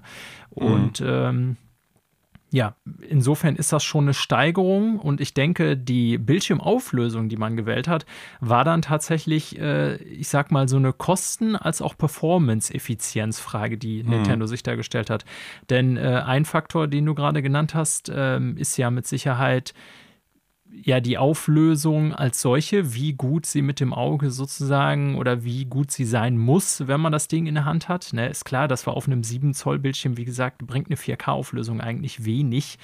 Ähm, oder das können die meisten Menschen da lange schon nicht mehr unterscheiden von einer, ich sag mal 1080p. Aber äh, es ist ja auch noch, wie du schon angesprochen hast, der Akku eine Frage. Ne? Und es könnte ja durchaus auch das Ziel sein, dass Nintendo sagt, naja, ähm, das erlaubt uns halt, äh, die Akkukapazität nochmal ein bisschen zu erhöhen. Also der Akku wird ja eh jetzt nach vier Jahren dann äh, besser sein, äh, natürlich aufgrund der technologischen Entwicklung einfach schon. Aber für mich bedeutet das auch, wiederum als Laie gesprochen, äh, wenn die Dinger in äh, 27p laufen, eben im Handheld-Modus, ähm, der Bildschirm ist nun mal, egal ob bei Handys, Tablets oder eben auch bei so einer Switch, das akkuintensivste. Dass ich mir so vorstelle, die Akkulaufzeit könnte man eventuell da verlängern, wenn man sozusagen die Darstellung auf dem Screen nicht zu fordernd macht. Verstehst du, was ich meine? Mhm. Ja. Ja, Auch ja, das ist klar. ja ein Kompromiss zwischen äh, Rechenleistung, Bildschirmausgabe und eben Akkukapazität. Ne? Also Ja. ähm, vielleicht war das neben der Kostenreduktion auch ein Ziel von Nintendo zu sagen, diese äh, ja so mäßige äh, Switch-Laufzeit von ich sag mal so zwei bis vier Stunden. Ähm, es gibt ja schon Spiele, die die Switch innerhalb von zwei Stunden leer saugen, das muss man sagen. Ne? Ja.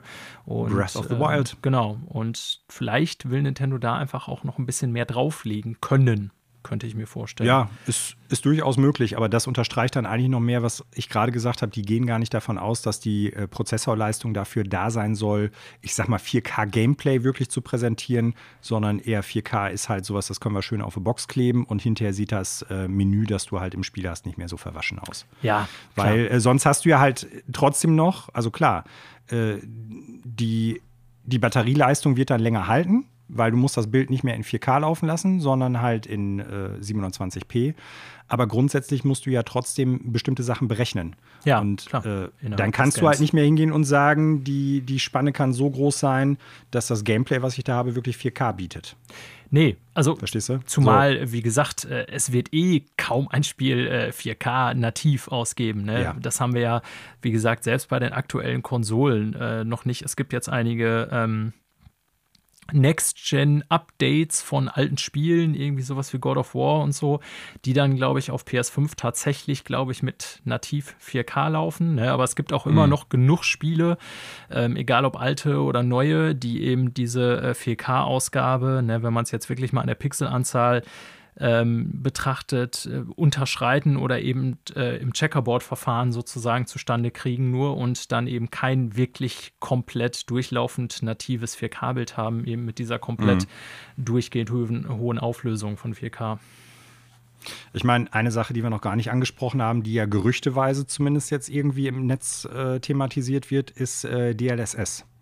Das wäre vielleicht auch noch so eine Sache, ne? wenn die halt im Prinzip neuen äh, Prozessor verbauen, der Tensor Cores hat, dann wäre es noch eine Möglichkeit, dass sie darüber das 4K-Bild laufen lassen. Das ist ja so ein bisschen, ich sag mal, äh, der feuchte Traum jedes Nintendo-Fans gerade auf irgendwelchen Foren, weil äh, ja. DLSS tatsächlich ja immer besser funktioniert. Ja, das kann so. ich jetzt so preis- oder kostentechnisch so überhaupt nicht verordnen, wie weit so eine Technologie schon ist, ob das äh, für eine, also klar ist, Nintendo wird sich feste Preisziele gesetzt haben mit der Konsole, die zumindest den normalen Preis oder den aktuellen Preis der normalen Switch nicht überschreiten werden. Ich denke mal, dass ungefähr mhm. der gleiche Preispunkt angepeilt wird, wie auch schon die Switch bei erscheinen, würde ich jetzt mal so vermuten. Mhm. Naja, und das heißt natürlich, ähm, da sind bestimmte Limits. Also ich meine, man muss sich jetzt klar machen, auch ne, wir gar nicht irgendwie Nintendo in Schutz nehmen und so, aber wenn wir darüber reden, ja, die nehmen so ein Bildschirm wegen Kostenreduktion. Ähm, ich habe gerade mal geguckt, zum Beispiel so ein iPhone Mini, das 12er Mini, das hat jetzt mhm. zum Beispiel eine Full HD-Auflösung, also 1080 mhm. äh, Pixel, ne, also 2340 mal äh, 1080, also etwas seltsam, aber aufgrund der Größe, sagen wir mal eine Full HD-Auflösung. Ja. Handyformat. Genau, Handyformat. Ähm, ja. Ist deutlich kleiner, ne, ist 5,4 Zoll. Man muss jetzt aber auch bedenken, oder wenn man so ein aktuelles iPhone vergleicht, irgendwie das äh, 12 Pro zum Beispiel hat 2800 knapp mal 1284, das ist alles höher die Dinger kosten aber halt auch irgendwie, ja, 800 bis 1100 Euro. Ne? Und mhm. wenn Nintendo so eine Konsole für, ich sag mal, 400, 450 Mann an, äh, 450 Euro an den Mann bringen will, ist jetzt nicht eins zu eins zu vergleichen, äh, Handys und Konsolentechnik, äh, ist klar. Aber ja, ja. nichtsdestotrotz, äh, das ist halt gar nicht so viel. Ne? Und da kann man tatsächlich, glaube ich, auch in der Größe, wie gesagt, will Nintendo jetzt nicht in Schutz nehmen, aber nicht das High-End-Display erwarten, was andere Leute so gerne hätten. Ne? 1000 Euro nee, wird die Konsole nicht kosten dürfen. Das will ich da gar nicht auch kritisieren. Ich glaube, was, was bei mir so ein bisschen immer mitschwingt, ist halt der grundsätzliche Kritikpunkt, dass ich das, ich bin kein wirklicher Switch-Konzept-Fan. Ne, weil du hast halt, ich ja schon, du, wie du weißt. Ja, weil du hast in dem Fall jetzt das Problem, vermutlich wieder, wie es bei der Switch auch schon gewesen ist. Du hast halt einen Konsolenpreis für ein Handheld. Oder du hast halt eine Konsole mit Handheld-Innereien. Egal wie du es drehst oder wendest, du hast immer einen Negativpunkt dabei. Ja. Ne? Und äh, die, die PSP zum Beispiel oder die Vita, die konntest du auch an, die äh, an den Fernseher anschließen. Die hatte ein ganz anderes Preissegment, wenn ich das richtig auf dem Schirm habe. So, ne? Mal abgesehen von so einem Schwachsinn wie irgendwelchen äh, ja, Speicherkarten oder so, die die Vita braucht oder sowas. Also dieses Konzept mit, mit dem Dock und dem ganzen Kram hat mir persönlich nie so geschmeckt. Und du hast halt immer das Negative des anderen ja, Marktsegments ja. wieder so mit rein. Also entweder ein sündhaft teures Handheld oder eine, unter, eine unterpowerte genau. Konsole es zum Preis einer definitiv Konsole. ein Kompromiss. Und ich kann auch verstehen, ja, dass, klar, äh, dass manche das nicht cool finden. Für jemanden wie mich, so ist es das, was ich mir wünsche von Nintendo, dass ich eben äh, mhm. lieber so eine Hybrid-Variante habe, die ein bisschen schwachbrüstiger ist als eine Heimkonsole. Aber ähm, für mich ist das schon wichtig persönlich, dass ich die auch mal irgendwie in der Hand nehmen und zocken kann und mitnehmen kann. Aber mhm. ja, klar, ich kann deinen ja, Punkt da völlig verstehen, weil ja. du letztendlich. Spielst du denn tatsächlich so oft auch am, am Bildschirm? Äh, boah, schwer zu bemessen von der Zeit. Aber zum Beispiel bei uns ist es ja auch so, ähm, ich habe zwar hier mein Setup im Büro, wo ich dann Playstation und so zocke mit einem eigenen Monitor, mhm. ne, aber wenn wir jetzt irgendwie mhm. zusammen mal auf der Couch gammeln, ähm, das ist ja so der Klassiker, man hat halt den einen Bildschirm im Wohnzimmer und da lässt man irgendwie was drauf laufen und dann hat man vielleicht mhm. mal eine Sendung, die man zusammen guckt.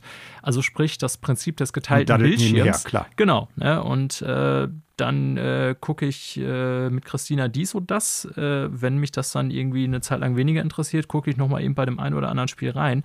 Und das finde ich halt schon ganz geil. Plus so mit in Urlaub mitnehmen oder wenn man mal kurz reist. Gut, im Moment ist nicht viel mit Reisen, aber.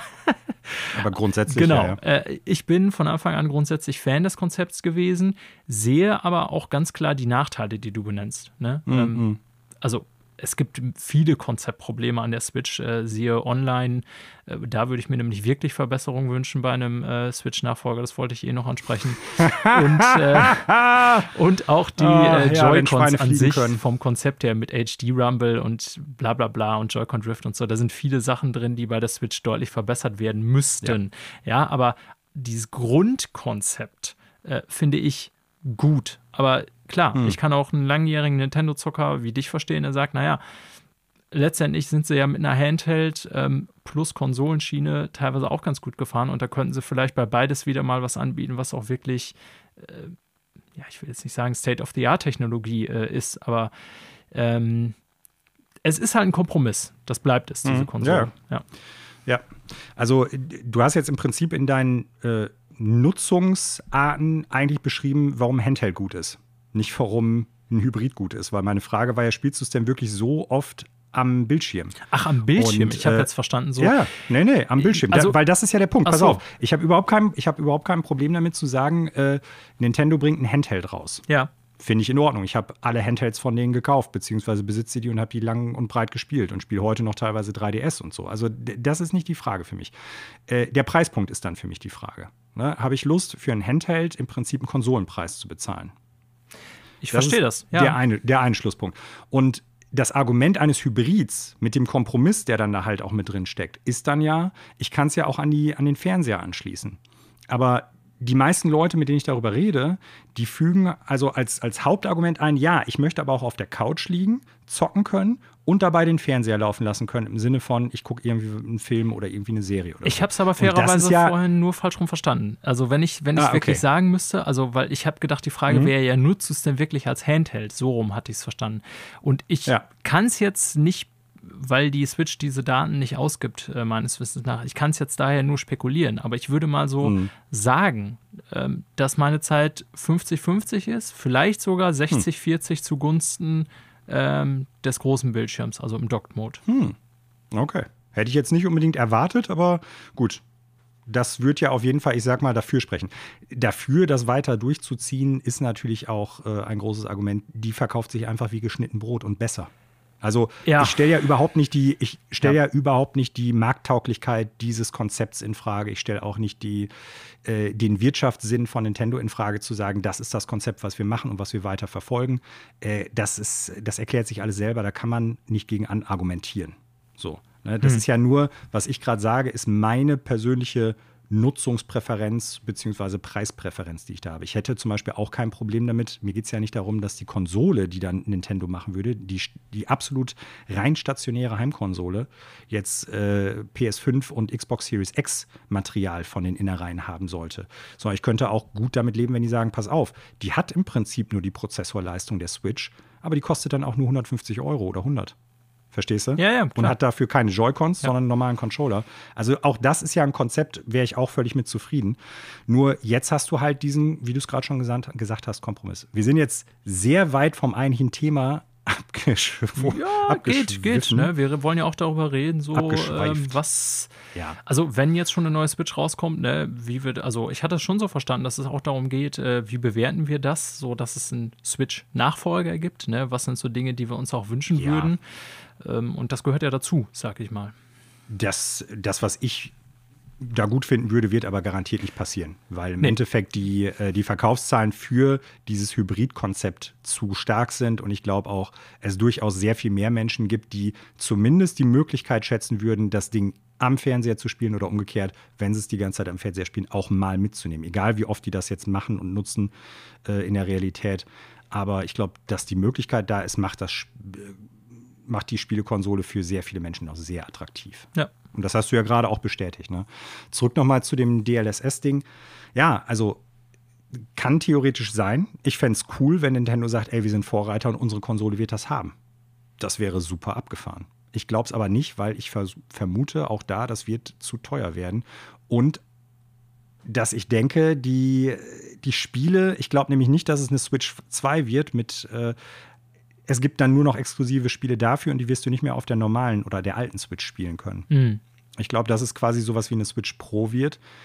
Ja, und da weiß ich gar nicht, wenn du jetzt halt einen Prozessor nimmst, der diese Tensor Cores hat äh, für DLSS, ob dann wirklich ich sag mal, das nicht quasi noch eine dritte Art und Weise ist, die du damit programmieren musst. Ne? Du musst halt für die, für die alte Switch programmieren in den beiden Benutzermodi, also Handheld und Fernseher. Ja. Und dann musst du auch noch im Prinzip für die neue Switch programmieren. Das wäre dann ja im Prinzip drei SKUs, äh, die du da irgendwie machen müsstest. Ich weiß nicht, wie attraktiv das dann auch für Entwickler wäre. So. Ja. Deshalb meine Vermutung ist, so sehr wir uns das wünschen, das wird nicht drin sein. Ich meine, gut, äh, letztendlich attraktiv für Entwickler, ne, sehen wir auch bei der Switch, äh, wenn sich eine Konsole gut verkauft und dann entsprechend Software darauf gut verkauft, äh, ist das ja dadurch, glaube ich, immer die Attraktivität gesteuert sozusagen. Ähm, bezüglich DLSS kann ich jetzt, wie gesagt, so als Technik Laie größtenteils überhaupt nicht sagen, wie realistisch das ist. Zumal, äh, was ich äh, verstanden habe oder weiß, dass ja eine von Nvidia entwickelte Technologie ist und das heißt, mhm. Nintendo müsste auf jeden Fall in irgendeiner Form Lizenzgebühren abdrücken dafür, wenn die das mhm. nutzen wollen. Kann mhm. ich also überhaupt nicht bewerten, wie teuer das dann wäre von Nintendo oder ob die Bock haben, sich auf so einen Deal einzulassen. Ne? Ja, wie das dann läuft, weiß ich auch nicht genau, aber ich denke, der Prozessor, den die dann halt ordern würden, der müsste halt diese Kerne schon drin haben, sonst würde es ja nicht funktionieren. Ja. Das ist ab, äh, ich weiß gar nicht, welcher Grafikkartengeneration bzw. Pro Prozessorgeneration von denen ja auch drin, also von Nvidia jetzt. Ja. Ähm, deshalb weiß ich das da gerade gar nicht genau. Aber die Technik gibt es, soweit ich weiß, entwickelt auch oder gibt es vielleicht sogar schon von AMD also, vergleichbare Sachen. Ich lese hier ja, gerade, also, kann ich sagen, das ist bisher bei exklusiv bei der GeForce RTX 20 und RTX 30. Ähm, mhm. ne? Genau, bei den, bei den beiden Kartengenerationen genau, ist ja. es drin. Und ähm, ja, also es kann ja auch durchaus sein, dass es nochmal irgendwie was ganz anderes gibt, was in die, Rechten, in die Richtung geht, das weiß ich auch nicht. Grundsätzlich, ich finde es super spannend, dass die ein neues Ding rausbringen. Und wenn es jetzt wirklich zum Ende des Jahres hinkommen soll, und das scheint sich ja durchaus zu verdichten, wenn in der Produktion alles glatt geht, dann äh, ist das eigentlich auch jetzt, ich sag mal, ein Zeitpunkt. Die Switch ist dann viereinhalb Jahre alt. Ne? Die ist jetzt gar nicht mehr so neu, wie wir es vielleicht auf dem Schirm haben. Ja. Ja. Äh, also, sicher. dass die jetzt über irgendwie sowas wie Nachfolger nachdenken oder zumindest so ein, so Zwischenstopp auf dem Weg zum Nachfolger, um vielleicht nochmal zwei, drei Jahre rauszuschinden, halte ich für sehr wahrscheinlich. Ähm, ja, ja. finde ich interessant. Also muss, meiner Meinung nach, ne, sehe ich ähnlich. Also ähm, ist für mich so eine Art äh, Zwischenschritt. Ich würde das mal so als PlayStation 4 Pro oder Mhm. Äh, Xbox One X hieß, glaube ich. Ne? Ich komme mit den Bezeichnungen bei denen immer durcheinander. Ja. Aber ja, du weißt, was ich meine. So eine gepimpte Version der Plattform nennen ähm, die dann aber, glaube ich, vonnöten wird so langsam, weil die Switch natürlich technisch gesehen immer mehr ins Hintertreffen gerät. Ist jetzt nicht, dass mhm. ich irgendwie permanent äh, Portierungen von aktuellen PS5 oder Series X Spielen auf eine neue Switch erwarten würde. Äh, darum geht es nicht, aber es geht einfach um diesen immer weiteren Graben, der sich dann da auftut. Mhm. Und ich glaube, es wäre dann für die Switch so langsam wirklich mal an der Zeit, auch wenn ich zufrieden bin mit meiner Switch, ähm, ne, dass man, also man sieht ja schon die Limitierung an verschiedenen Ecken und Enden. Ja. Äh, und da ich, also Fan des Konzeptes an sich bin, mit einigen Mängeln, die ich so an Hardware und so weiter habe, mhm. äh, aber das Konzept an sich cool finde, ähm, fände ich das erstmal gut, wenn die jetzt so ein Power, also Nachfolger mit mehr Power rausbringen. Also klingt erstmal ja. für mich äh, sinnvoll.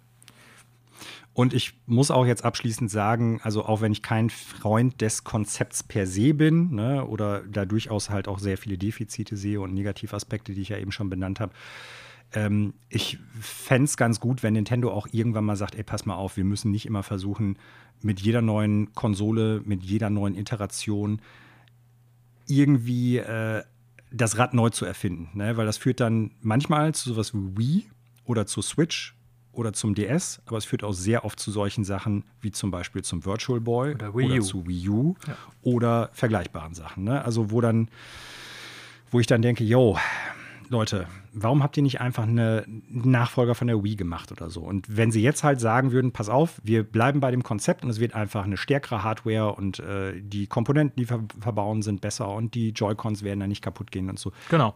Fehler ausbügeln. Gepaart, ja. genau, gepaart mit einfach dem guten Line-up und das hat die Switch ja einfach über die Jahre durchaus auch gekriegt. Also gerade von Nintendo-Titeln aus betrachtet ist das ja schon sehr gut. Ähm, würde mir das auch wirklich reichen. Ganz klar. Stimme dir voll ja. zu. Ja, mal sehen, wann wir sie dieses Jahr vielleicht dann enthüllt sehen werden und wann sie auch rauskommt. Ja. Eine Switch Pro, Switch äh, Deluxe, wie auch immer. Wer Interesse hat, kann ja auch vielleicht einfach mal mit uns in äh, Kontakt treten über Social Media und ähnliches und einfach mal sagen, okay, äh, ich glaube, das Gerät wird so und so heißen. Lasst uns uns doch mal wissen und mal gucken, wenn da interessante äh, Sachen wäre natürlich sind, geil, wir sie vielleicht mal in Zukunft drauf eingehen. Switch U nennen oder so. Oh, Switch U. Ja, also ich habe gerade schon gesagt, Ja. ähm, an sich finde ich super. Äh, vielleicht so als äh, letztes dazu, das, was ich mir eigentlich von Nintendo wünsche, ist fast äh, Hardware-unabhängig, muss ich sagen. Äh, Hm. Nämlich äh, quasi. Metroid Prime 4. Ja, äh, gut, das ist noch ein ganz anderes Thema. Nee, das wäre natürlich eigentlich ein verlässlicher, ähm, ich sag mal, Nintendo Online-Service mit einem Online-Katalog deren Spiele, sodass man die nicht jedes Mal wieder neu kaufen muss oder so halbgare Ja. Versionen kriegt, wie irgendwie, nicht halbgar will ich gar nicht sagen, aber immer wieder von Null, anf Null anfängt, wie jetzt zum Beispiel auf der Switch mit dem Online-Service. Was ja ganz cool ist, dass sie da diese SNES und NES Classics mit drin haben und so. Ne, ist ja alles cool, aber das haben wir alles schon mal auf der Wii angefangen und dann wieder ganz von neuem aufgebaut. Und das ist natürlich bei dem Riesenkatalog, den Nintendo äh, hat, eigentlich das, was ich mir wünschen würde. Ne? So ein Service äh, quasi.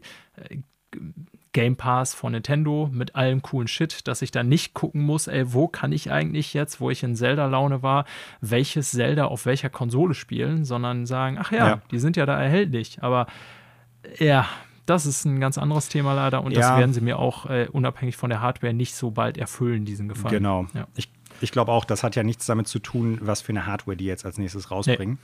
Ähm, das ist eine Entscheidung, die auf ganz anderer Ebene läuft. Und ich würde tatsächlich so weit gehen und sagen, für mich bräuchte es nicht mal jetzt irgendwie den, den Nintendo Game Pass mit allen alten Spielen von denen, sondern für mich würde es einfach reichen, wenn ich wüsste, die Spiele, die ich bei denen digital kaufe, die nehme ich mit in die nächste Generation. Ja, Ne? Also ich muss nicht, wenn ich von der Wii auf die Wii U wechsle, nochmal irgendwie einen Obolus bezahlen, der zwar weniger ist, als wenn ich das Spiel neu kaufe, aber grundsätzlich einfach denen nochmal Geld in den Rachen schmeißen, damit ich es auf der neuen Konsole zocken kann. Ich meine, wir machen es ja So. immer wieder, ja, aber alleine, dass ich gucken Nee, muss. ich bin davon, ich bin davon ab. Habe ich dir ja letztes Jahr trotzdem äh, hast du letzte 3D Woche schon World gesagt. gekauft.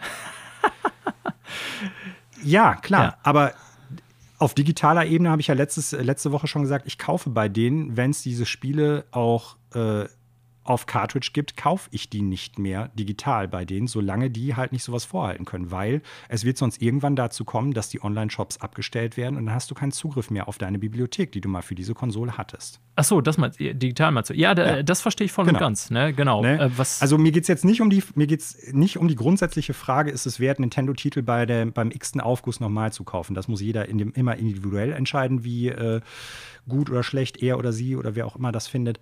Nur ähm, weil du ja gerade über diese Online-Anbindung und das Digital Rights Management von dem gesprochen hast. Ne? Also das ist einfach wirklich, das ist eine Frechheit auf einer gewissen Ebene und auf einer anderen Ebene tatsächlich auch ein, ich sag das jetzt mal so, Pro Problem, die Heritage des eigenen, äh, sag ich mal, Outputs irgendwie zu pflegen. Denn wir laufen jetzt schon in die Situation, durch das, was ich eben genannt habe, dass die Konsolen untereinander teilweise vom Input, wie was wo gesteuert wird, ob das ein Bildschirm hat oder zwei, Nicht mittlerweile sind. nicht mehr einfach kompatibel sind, die Spiele, die die entwickelt haben. ja, das haben Und wir ja das schon ist wirklich das eine Sache, wo ich sagen muss, äh, schade, weil da werden viele Klassiker auf dem, äh, ja, wie sagt man, nicht auf dem Müllhaufen landen, aber die werden auf, dem- auf dem Weg bleiben, auf der Strecke bleiben, weil die dann halt irgendwann von Leuten in 10 oder 20 Jahren so nicht mehr spielbar sind. Außer du kaufst dir die alten Geräte. Genau. Und dann hast du wiederum das Problem, du musst das Spiel auf der Cartridge haben und es gibt auch jetzt schon Nintendo-Titel, die in bestimmten E-Shop-Varianten, zum Beispiel vom äh, DSi,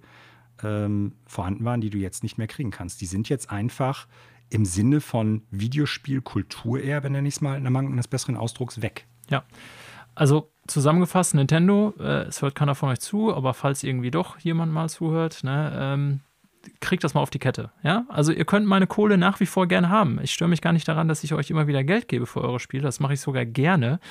Ich will den ganzen Kram nur irgendwie sauber und clean verfügbar haben und nicht gucken müssen, auf welchen dieser 500 Geräte ich jetzt irgendwie äh, nochmal das und das Spiel spielen kann, wie ich das jetzt zum Beispiel bei letztens bei Zelda noch tun musste und überlegen musste, wo kann ich jetzt welches Zelda überhaupt spielen. Ähm, ist dumm. So, aber das Ja. werden sie auch leider nicht so schnell lösen. Ich würde sogar noch weiter reduzieren und würde sagen, kriegt das gebacken und dann seid ruhig und nehmt meine Kohle. Ja. Nehmt mein Geld. So. Ich will nur, dass äh, ihr das hinkriegt. Richtig. So. Ja, kommen wir zum Gut. zweiten Thema. Wir haben uns lange über oh, Nintendo Mann, Switch Mann, Mann. geredet. Ich glaube, das wird nicht, ja, das wird jetzt, glaube ich, auch nicht so lang sein. Nee. Und ähm, ist auch jetzt eher, sag ich mal, ein etwas atypisches Thema, weil es nicht direkt mit Videospielen zu tun hat im Sinne von einem neuen Spiel, irgendeinem Publisher oder irgendeinem Entwickler, sondern es hat eher mit äh, deutschem Recht, Gesetzgebung und dem Bundestag zu tun. Und zwar geht es darum, dass der Bundestag jetzt ähm, vorgestern, wenn ihr das hört, ein äh, Gesetz verabschiedet hat, beziehungsweise einen Gesetzesentwurf, der darauf abzielt, dass äh, das Jugendschutzgesetz in Deutschland modifiziert oder ja, nachgebessert wird, sage ich jetzt mal so ein bisschen. Zumindest ist das das, was äh, die einbringenden Parteien für das Gesetz irgendwie vorgehabt haben. Äh, warum ist das jetzt für uns interessant? Weil es unter anderem auch ähm, um Internet ja, Sicherheit geht und Internet digitaler, ähm, wie sagt man, digitalem Schutz. Und zwar geht es vor allen Dingen natürlich um so Sachen wie zum Beispiel Hassrede, Pöbeleien, Cybergrooming und so, dass Leute, gerade auch Jugendliche, da halt besser geschützt werden können. Und äh, in dem Zusammenhang gab es aber auch einen kleinen Passus, der sich damit auseinandergesetzt hat, dass halt bestimmte Kostenfallen in Online-Anbindungen oder Spielen halt nicht mehr so leicht zugänglich sein sollen und Leute da besser geschützt werden, gerade Jugendliche. Und äh, was ist damit gemeint? Ja, vor allen Dingen Lootboxen. Ja. Ne, also das fällt da unter Umständen mit drunter und deshalb haben wir das tatsächlich als Thema heute mitgenommen. Ähm, weil Lootbox ja doch sehr kontrovers eigentlich ist. Ne? Es gibt Leute, die finden die total klasse und freuen sich darüber, wenn sie irgendwie bei Brawl Stars irgendeinen bestimmten Brawler rausholen oder irgendwie ein bestimmtes Item äh, oder einen bestimmten Skin bei Fortnite oder so. Aber es gibt natürlich auch viele Leute, die das als äh, ja, Satan der Videospielbranche und als eigentliches äh, für Kinder verkauftes Glücksspiel sehen. So. Ja. Und äh, wir, du hast ja durchaus, ich sag mal, eigentlich ein gutes Verständnis von Politik im Allgemeinen, nicht äh, zuletzt auch wegen. danke, danke. Ja, doch, aber, kann man, ja. kann man glaube ich, kann man, glaube ich, ganz gut sagen. Und zwar jetzt nicht im Sinne von, du interessierst dich einfach nur für Politik, sondern du bist ja äh, qua deiner Arbeit und deiner Funktion auch äh, sehr viel damit betraut. Ja, das natürlich äh, wie immer bei solchen Themen sehr themenspezifisch. Das, womit ich mich befasse, sind dann sozusagen die organisatorischen Aspekte. Also wie, mhm. ne, was ist eigentlich eine erste Lesung, was eine zweite, dritte Lesung, was ist eigentlich Ausschussarbeit und so. Aber letztendlich für solche Themen, die inhaltlichen Dinge äh, sind natürlich äh, sehr spezifisch. Ähm, aber interessant fand ich zumindest, du hast den Artikel ja äh, weitergeleitet an mich, hatte das gar nicht gesehen, ähm, dass eben genau dieser Passus darin vorkommt. Ne? Ähm, neben mhm. einigen Dingen, ich sage mal, zur ähm, Verbesserung, will ich mal nennen, der Bundesprüfstelle für jugendgefährdende Medien und so weiter, was da so äh, drin erwähnt wird, ähm, ist da eben, abgesehen von Cyber-Grooming, Hassrede, Tracking, eben auch von den Kostenfallen äh, die Rede. Ne? Und mhm. ähm, hier wird so vor, äh, formuliert, auch ist vorgesehen, Kostenfallen wie Lootboxes standardmäßig zu deaktivieren. Ja, und ähm, mhm. das ist jetzt hier, ähm, ja, also ein Dokument aus erster Lesung. Ne? Das heißt, äh, in der ersten Lesung bedeutet, im Bundestag wird das dann eben vor den Volksvertretern ein Gesetzesvorschlag äh, gelesen. Dann geht er danach eigentlich immer noch wieder zurück in die Ausschüsse und äh, wird überarbeitet von entsprechenden Experten und dann kommt es eben in der zweiten, zweiten bzw. dritten Lesung eben zum Entscheid darüber, in welcher Form dieses Gesetz halt äh, abgestimmt wird. Ne? Und das ist dann eigentlich letztendlich immer nur noch eine Formalie, ähm, weil dann vorher in den Ausschüssen schon klar ist, welche Partei wie abstimmt und dann heben die einfach nur noch ihre Hände und äh, ja, dann ist das eben beschlossen. Und ich sehe dann daraus, wenn das hier zumindest in erster Lesung noch drin ist, ähm, wird man sehen müssen, wie das in der finalen Beschlussfassung ist, ja. Aber ähm, mhm. es gab es ja schon, ich weiß gar nicht mehr in welchem Land, ich weiß nicht, ob du dich erinnerst, gab es ja schon mal eine ähnliche Gesetzesinitiative, Lootboxen äh, zu verbieten oder rauszunehmen. Auch irgendein europäisches Land. Ich komme gerade leider nicht mehr drauf. Ja, ich glaube, ich komme jetzt leider auch nicht drauf, aber ich glaube, diverse Länder haben das schon versucht, auf die. Ähm ja, auf den Weg zu bringen oder haben es teilweise auch. Ich kann es jetzt aber gerade gar nicht sagen. Ich weiß nur, dass es ähm, zunehmend Fahrt gewonnen hat als äh, ja, politischer Punkt. Genau. Ne, und als Punkt von ähm, der Legislative in vielen Ländern und dementsprechend ja, auch in Deutschland. Also der, der, Gesetzesentwurf ist ja nicht erst seit gestern. Also das sollte nee, man vielleicht für alle Leute, von, die ja jetzt noch nicht äh, ganz so Dezember, äh, viel mit, der, ja. mit dem Hintergrund sind. Äh, ja, und ich glaube auch, dass der, die Version, die da jetzt drin ist, beziehungsweise die da halt durch die Lesung gegangen ist und äh, worüber dann abgestimmt worden ist, die ist äh, aus dem Dezember irgendwie. Genau. Aber ich glaube, der Ansatz darauf zu gucken, ist noch mal länger. Ja, also ja. Der, ist, der, Eingang war nicht erst im Dezember nee, 2020. Nee, sowas erfordert immer Monate, teilweise jahrelange genau. Vorarbeit, genau. bis überhaupt zur Lesung kommt. Ja, ja so. Ähm, was sind denn jetzt so deine Gedanken, wenn du das irgendwie so liest? Also im Sinne von, ja, genau richtig, das sollte halt reglementiert werden. Oder, ja gut, das ist ein Papiertiger, da wird eh nichts von kommen, kann ja auch durchaus sein. Also ich finde äh, interessanterweise, man merkt, äh, wie du schon sagst, dass so Gesetze immer ein bisschen brauchen, ähm, denn das Thema Lootboxen habe ich so sehr präsent äh, in den Jahren 2016, 17 würde ich das jetzt so verorten. Mit äh, mhm. Overwatch ja. fing es an, mhm. dann kam diese ganze, das ganze Star Wars Battlefront-Debakel, haben wir schon mal drüber geredet, also Battlefront 2. Ähm, ich nehme das so in der medialen Wahrnehmung gar nicht mehr so krass wahr wie früher, ne? dass irgendwie so mhm. äh, auf diversen Websites irgendwie permanent Artikel erscheinen im Sinne von hier Lootbox da und Fan-Backlash gegen äh, Pay-to-Win hier. Ähm, ich glaube aber, dass es dennoch auch wenn das jetzt vielleicht nicht mehr in allen Spielen äh, implementiert ist, beziehungsweise viele Entwickler, glaube ich, schon von selbst ihre Lektionen gelernt haben ne, mhm. glaube ich, dass das vor allen Dingen für einen Markt, den wir gar nicht so im Auge haben, eine richtige ja. und wichtige genau. Entscheidung genau. wäre. Ich meine jetzt wir uns beide als Spieler, nämlich der äh, Mobilmarkt, Richtig. der mobilen Spiele. Ja, ne? genau. Da ist es nämlich sehr wohl ein Thema und äh, also das kommt klar, auch äh, Mikrotransaktionen und so ist auch bei FIFA und so eine ganz große Sache noch. Aber mhm. ich rede jetzt vor allen Dingen von Spielen, die man sich eben so auf sein iPhone oder irgendwas runterlädt, ähm, die dann ein, ja, ich sag mal, ein gewisses Ding irgendwie so umsonst machen lassen und dann tauchen auf einmal ja. auf den Eltern äh, Kreditkartenkosten auf von ja so und so viel Euro.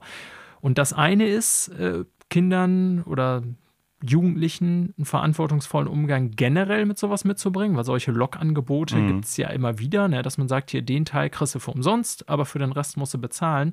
Was speziell ich bei Lootboxen immer kritisch sehe und äh, auch bis heute sehe und worauf sich dieser Gesetzentwurf ja wahrscheinlich auch ähm, bezieht, ist eben, dass es gleichzeitig eine Glücksspielkomponente hat. Ja, ja? genau. Und das mhm. sehe ich tatsächlich selber als maximal problematisch an, weil ähm, ja, das selbst für Erwachsene äh, eine Herausforderung darstellt, sozusagen, ja, ich mache jetzt weiter, bis ich das habe, was ich will. Ne? Nicht umsonst gibt es sowas wie Spielsucht.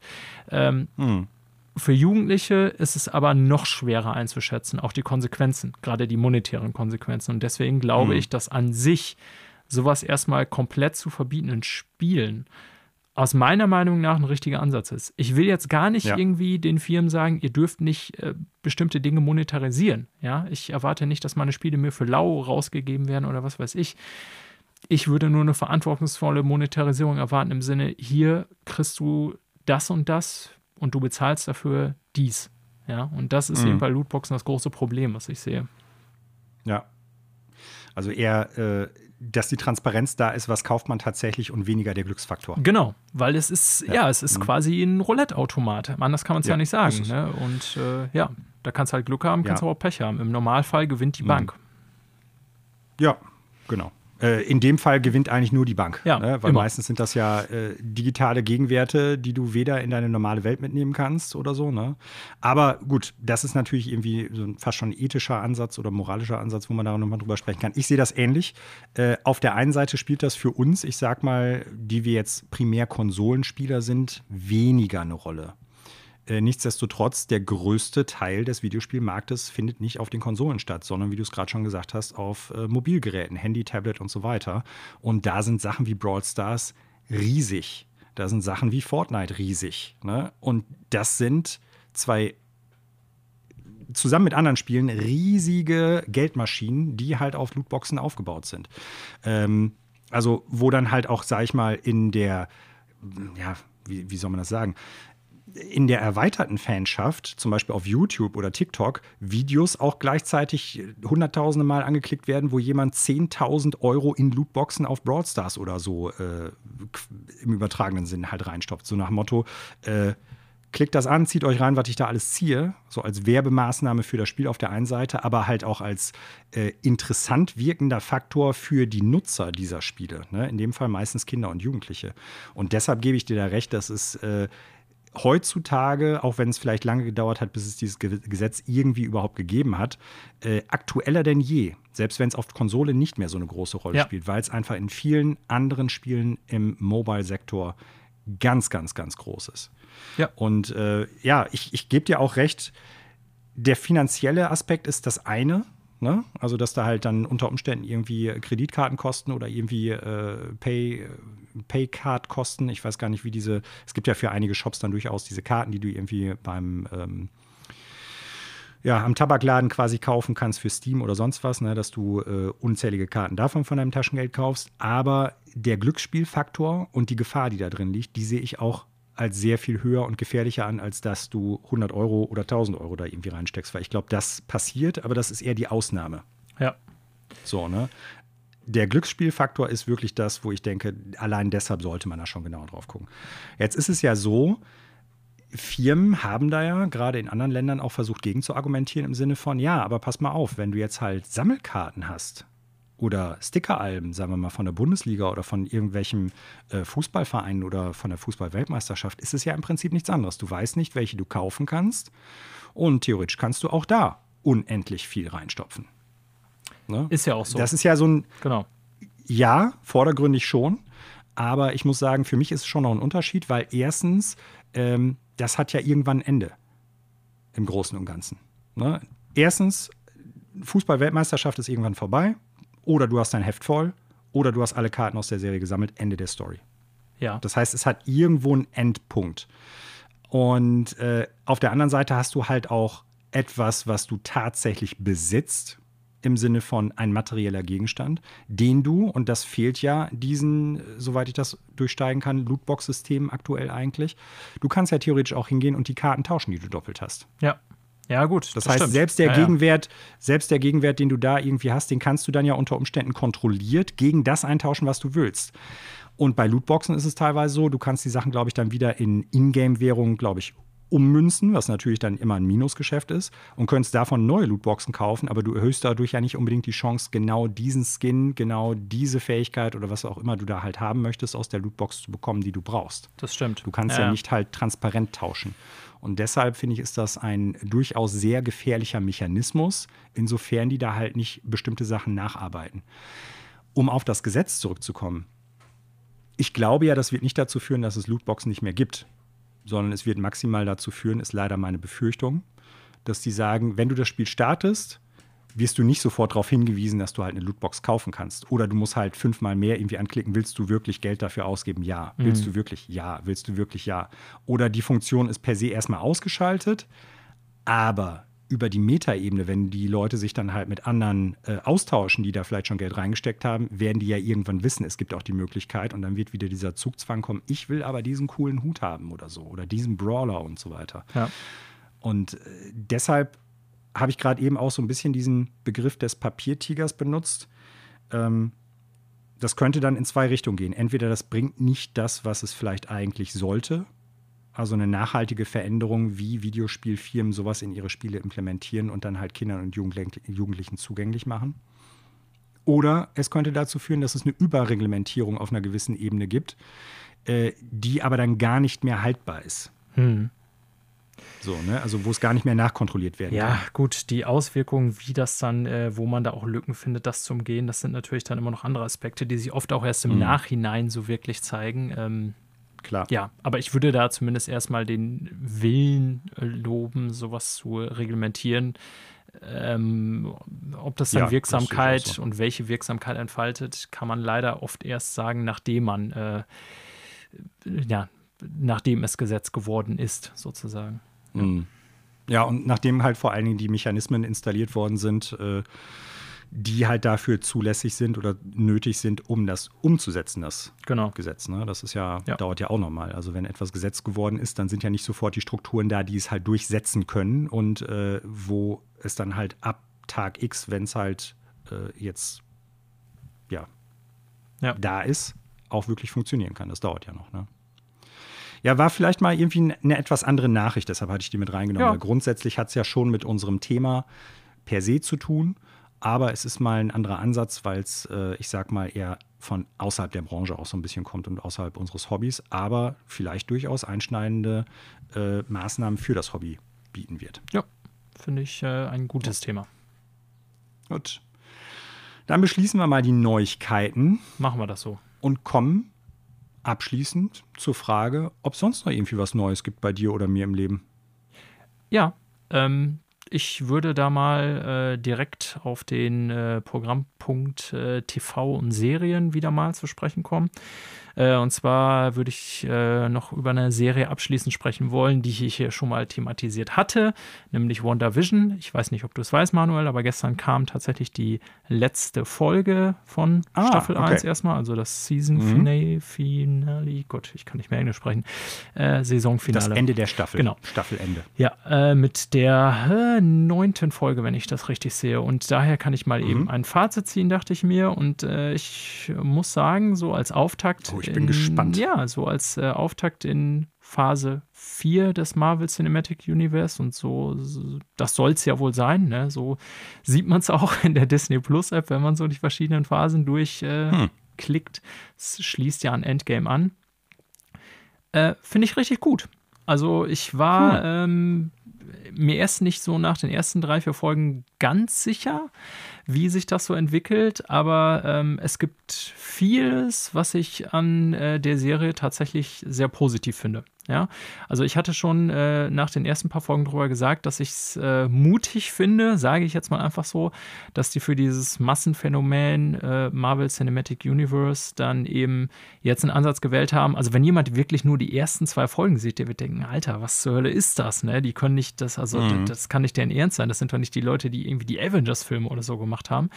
Ähm, aber dadurch, dass das eben als diese ähm, 50er-Sitcom anfängt ne, und äh, es zeigt sich dann ja im Verlauf der Serie, also das geht ja quasi in der Zeit voran, da spoilere ich jetzt glaube ich nicht so viel, dann dass das irgendwie so 50s, 60s, 70s, 80s und dann auch bis in die äh, ja, Neuzeit sozusagen ist, ne, dass man da so relativ schnelle Zeitsprünge hat und dann auch immer wieder Bezüge zur Realität und ab einer, ja, so ab circa der Hälfte äh, spielt dann die Realität, die aktuelle eine ganz große Rolle. Ne?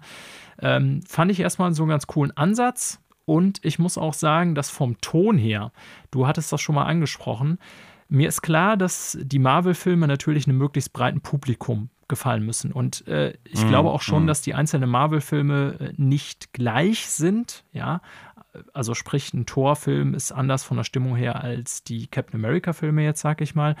Ähm, aber es ist schon so in meiner Wahrnehmung, das, was du auch schon mal hier gesagt hattest, dass so ja, ab einem gewissen Punkt, so gerade mit Tor 3 quasi, alles so irgendwie einen gewissen Albernheitsfaktor irgendwie so auch hatte. Verstehst du, was ich meine? Mm, ja, ja. Und ich finde, WandaVision schafft es ganz gut, äh, witzig, unterhaltsam zu sein, aber auf eine andere Art. Natürlich ist das so entsprechend der hm. Zeit, wo das damals also spielen soll, so eine 50er-Sitcom, alles so total überdreht und äh, ja, dann ist das halt irgendwie eine Situationskomik, so die sich aus diesem Setting ergibt, die man entweder halt mag oder nicht.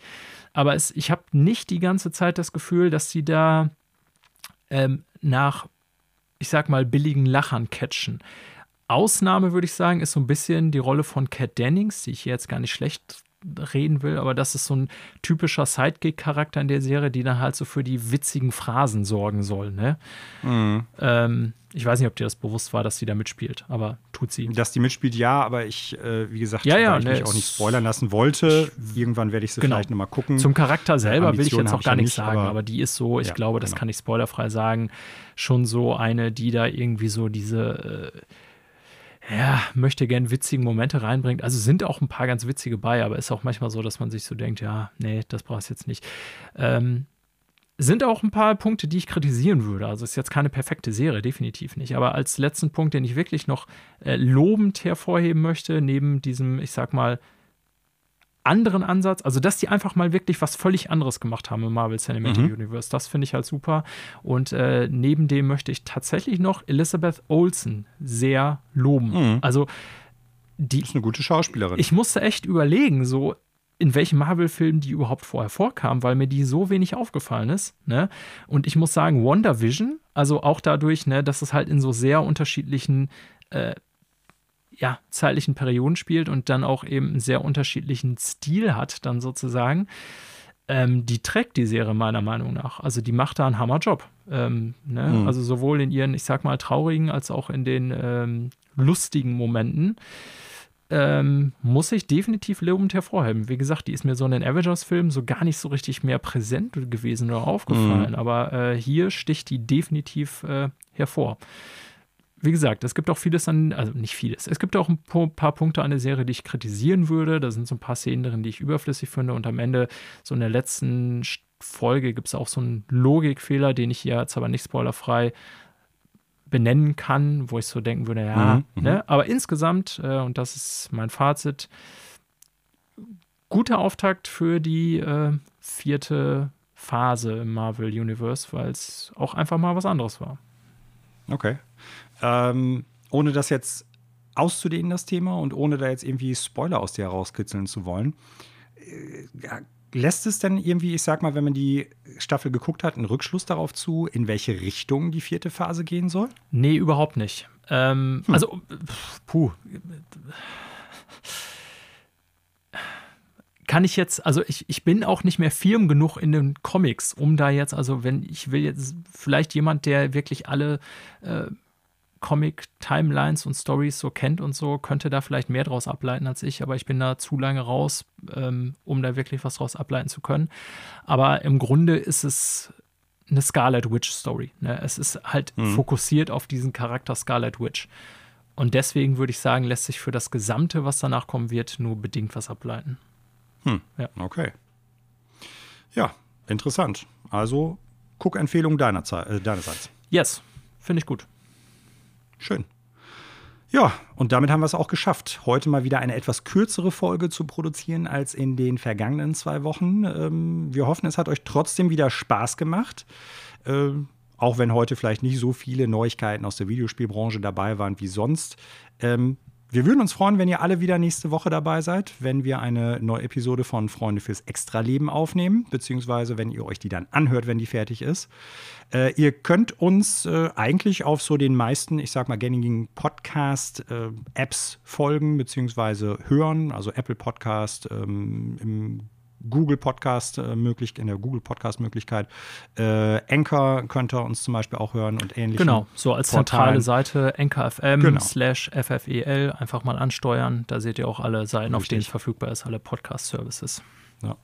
Und ansonsten könnt ihr uns auch auf Social Media folgen, könnt uns vielleicht auch mal ein paar Kommentare da lassen. Ne? Wir haben heute unseren äh, Podcast ja schon etwas anders strukturiert in diesem Zusammenhang. Wenn ihr also Verbesserungsvorschläge habt oder vielleicht auch Themenvorschläge, wenn ihr Fragen habt oder, wie wir es heute schon besprochen haben, einfach mal sagen wollt, wie wird denn die neue Switch heißen, die Nintendo dieses Jahr vielleicht rausbringt? Switch U. Äh, dann könnt ihr uns Switch U, ja, genau. Äh, ihr braucht uns also nicht mehr schreiben. Daniel hat es schon gerade gesagt. Wir wissen, wie sie heißen wird.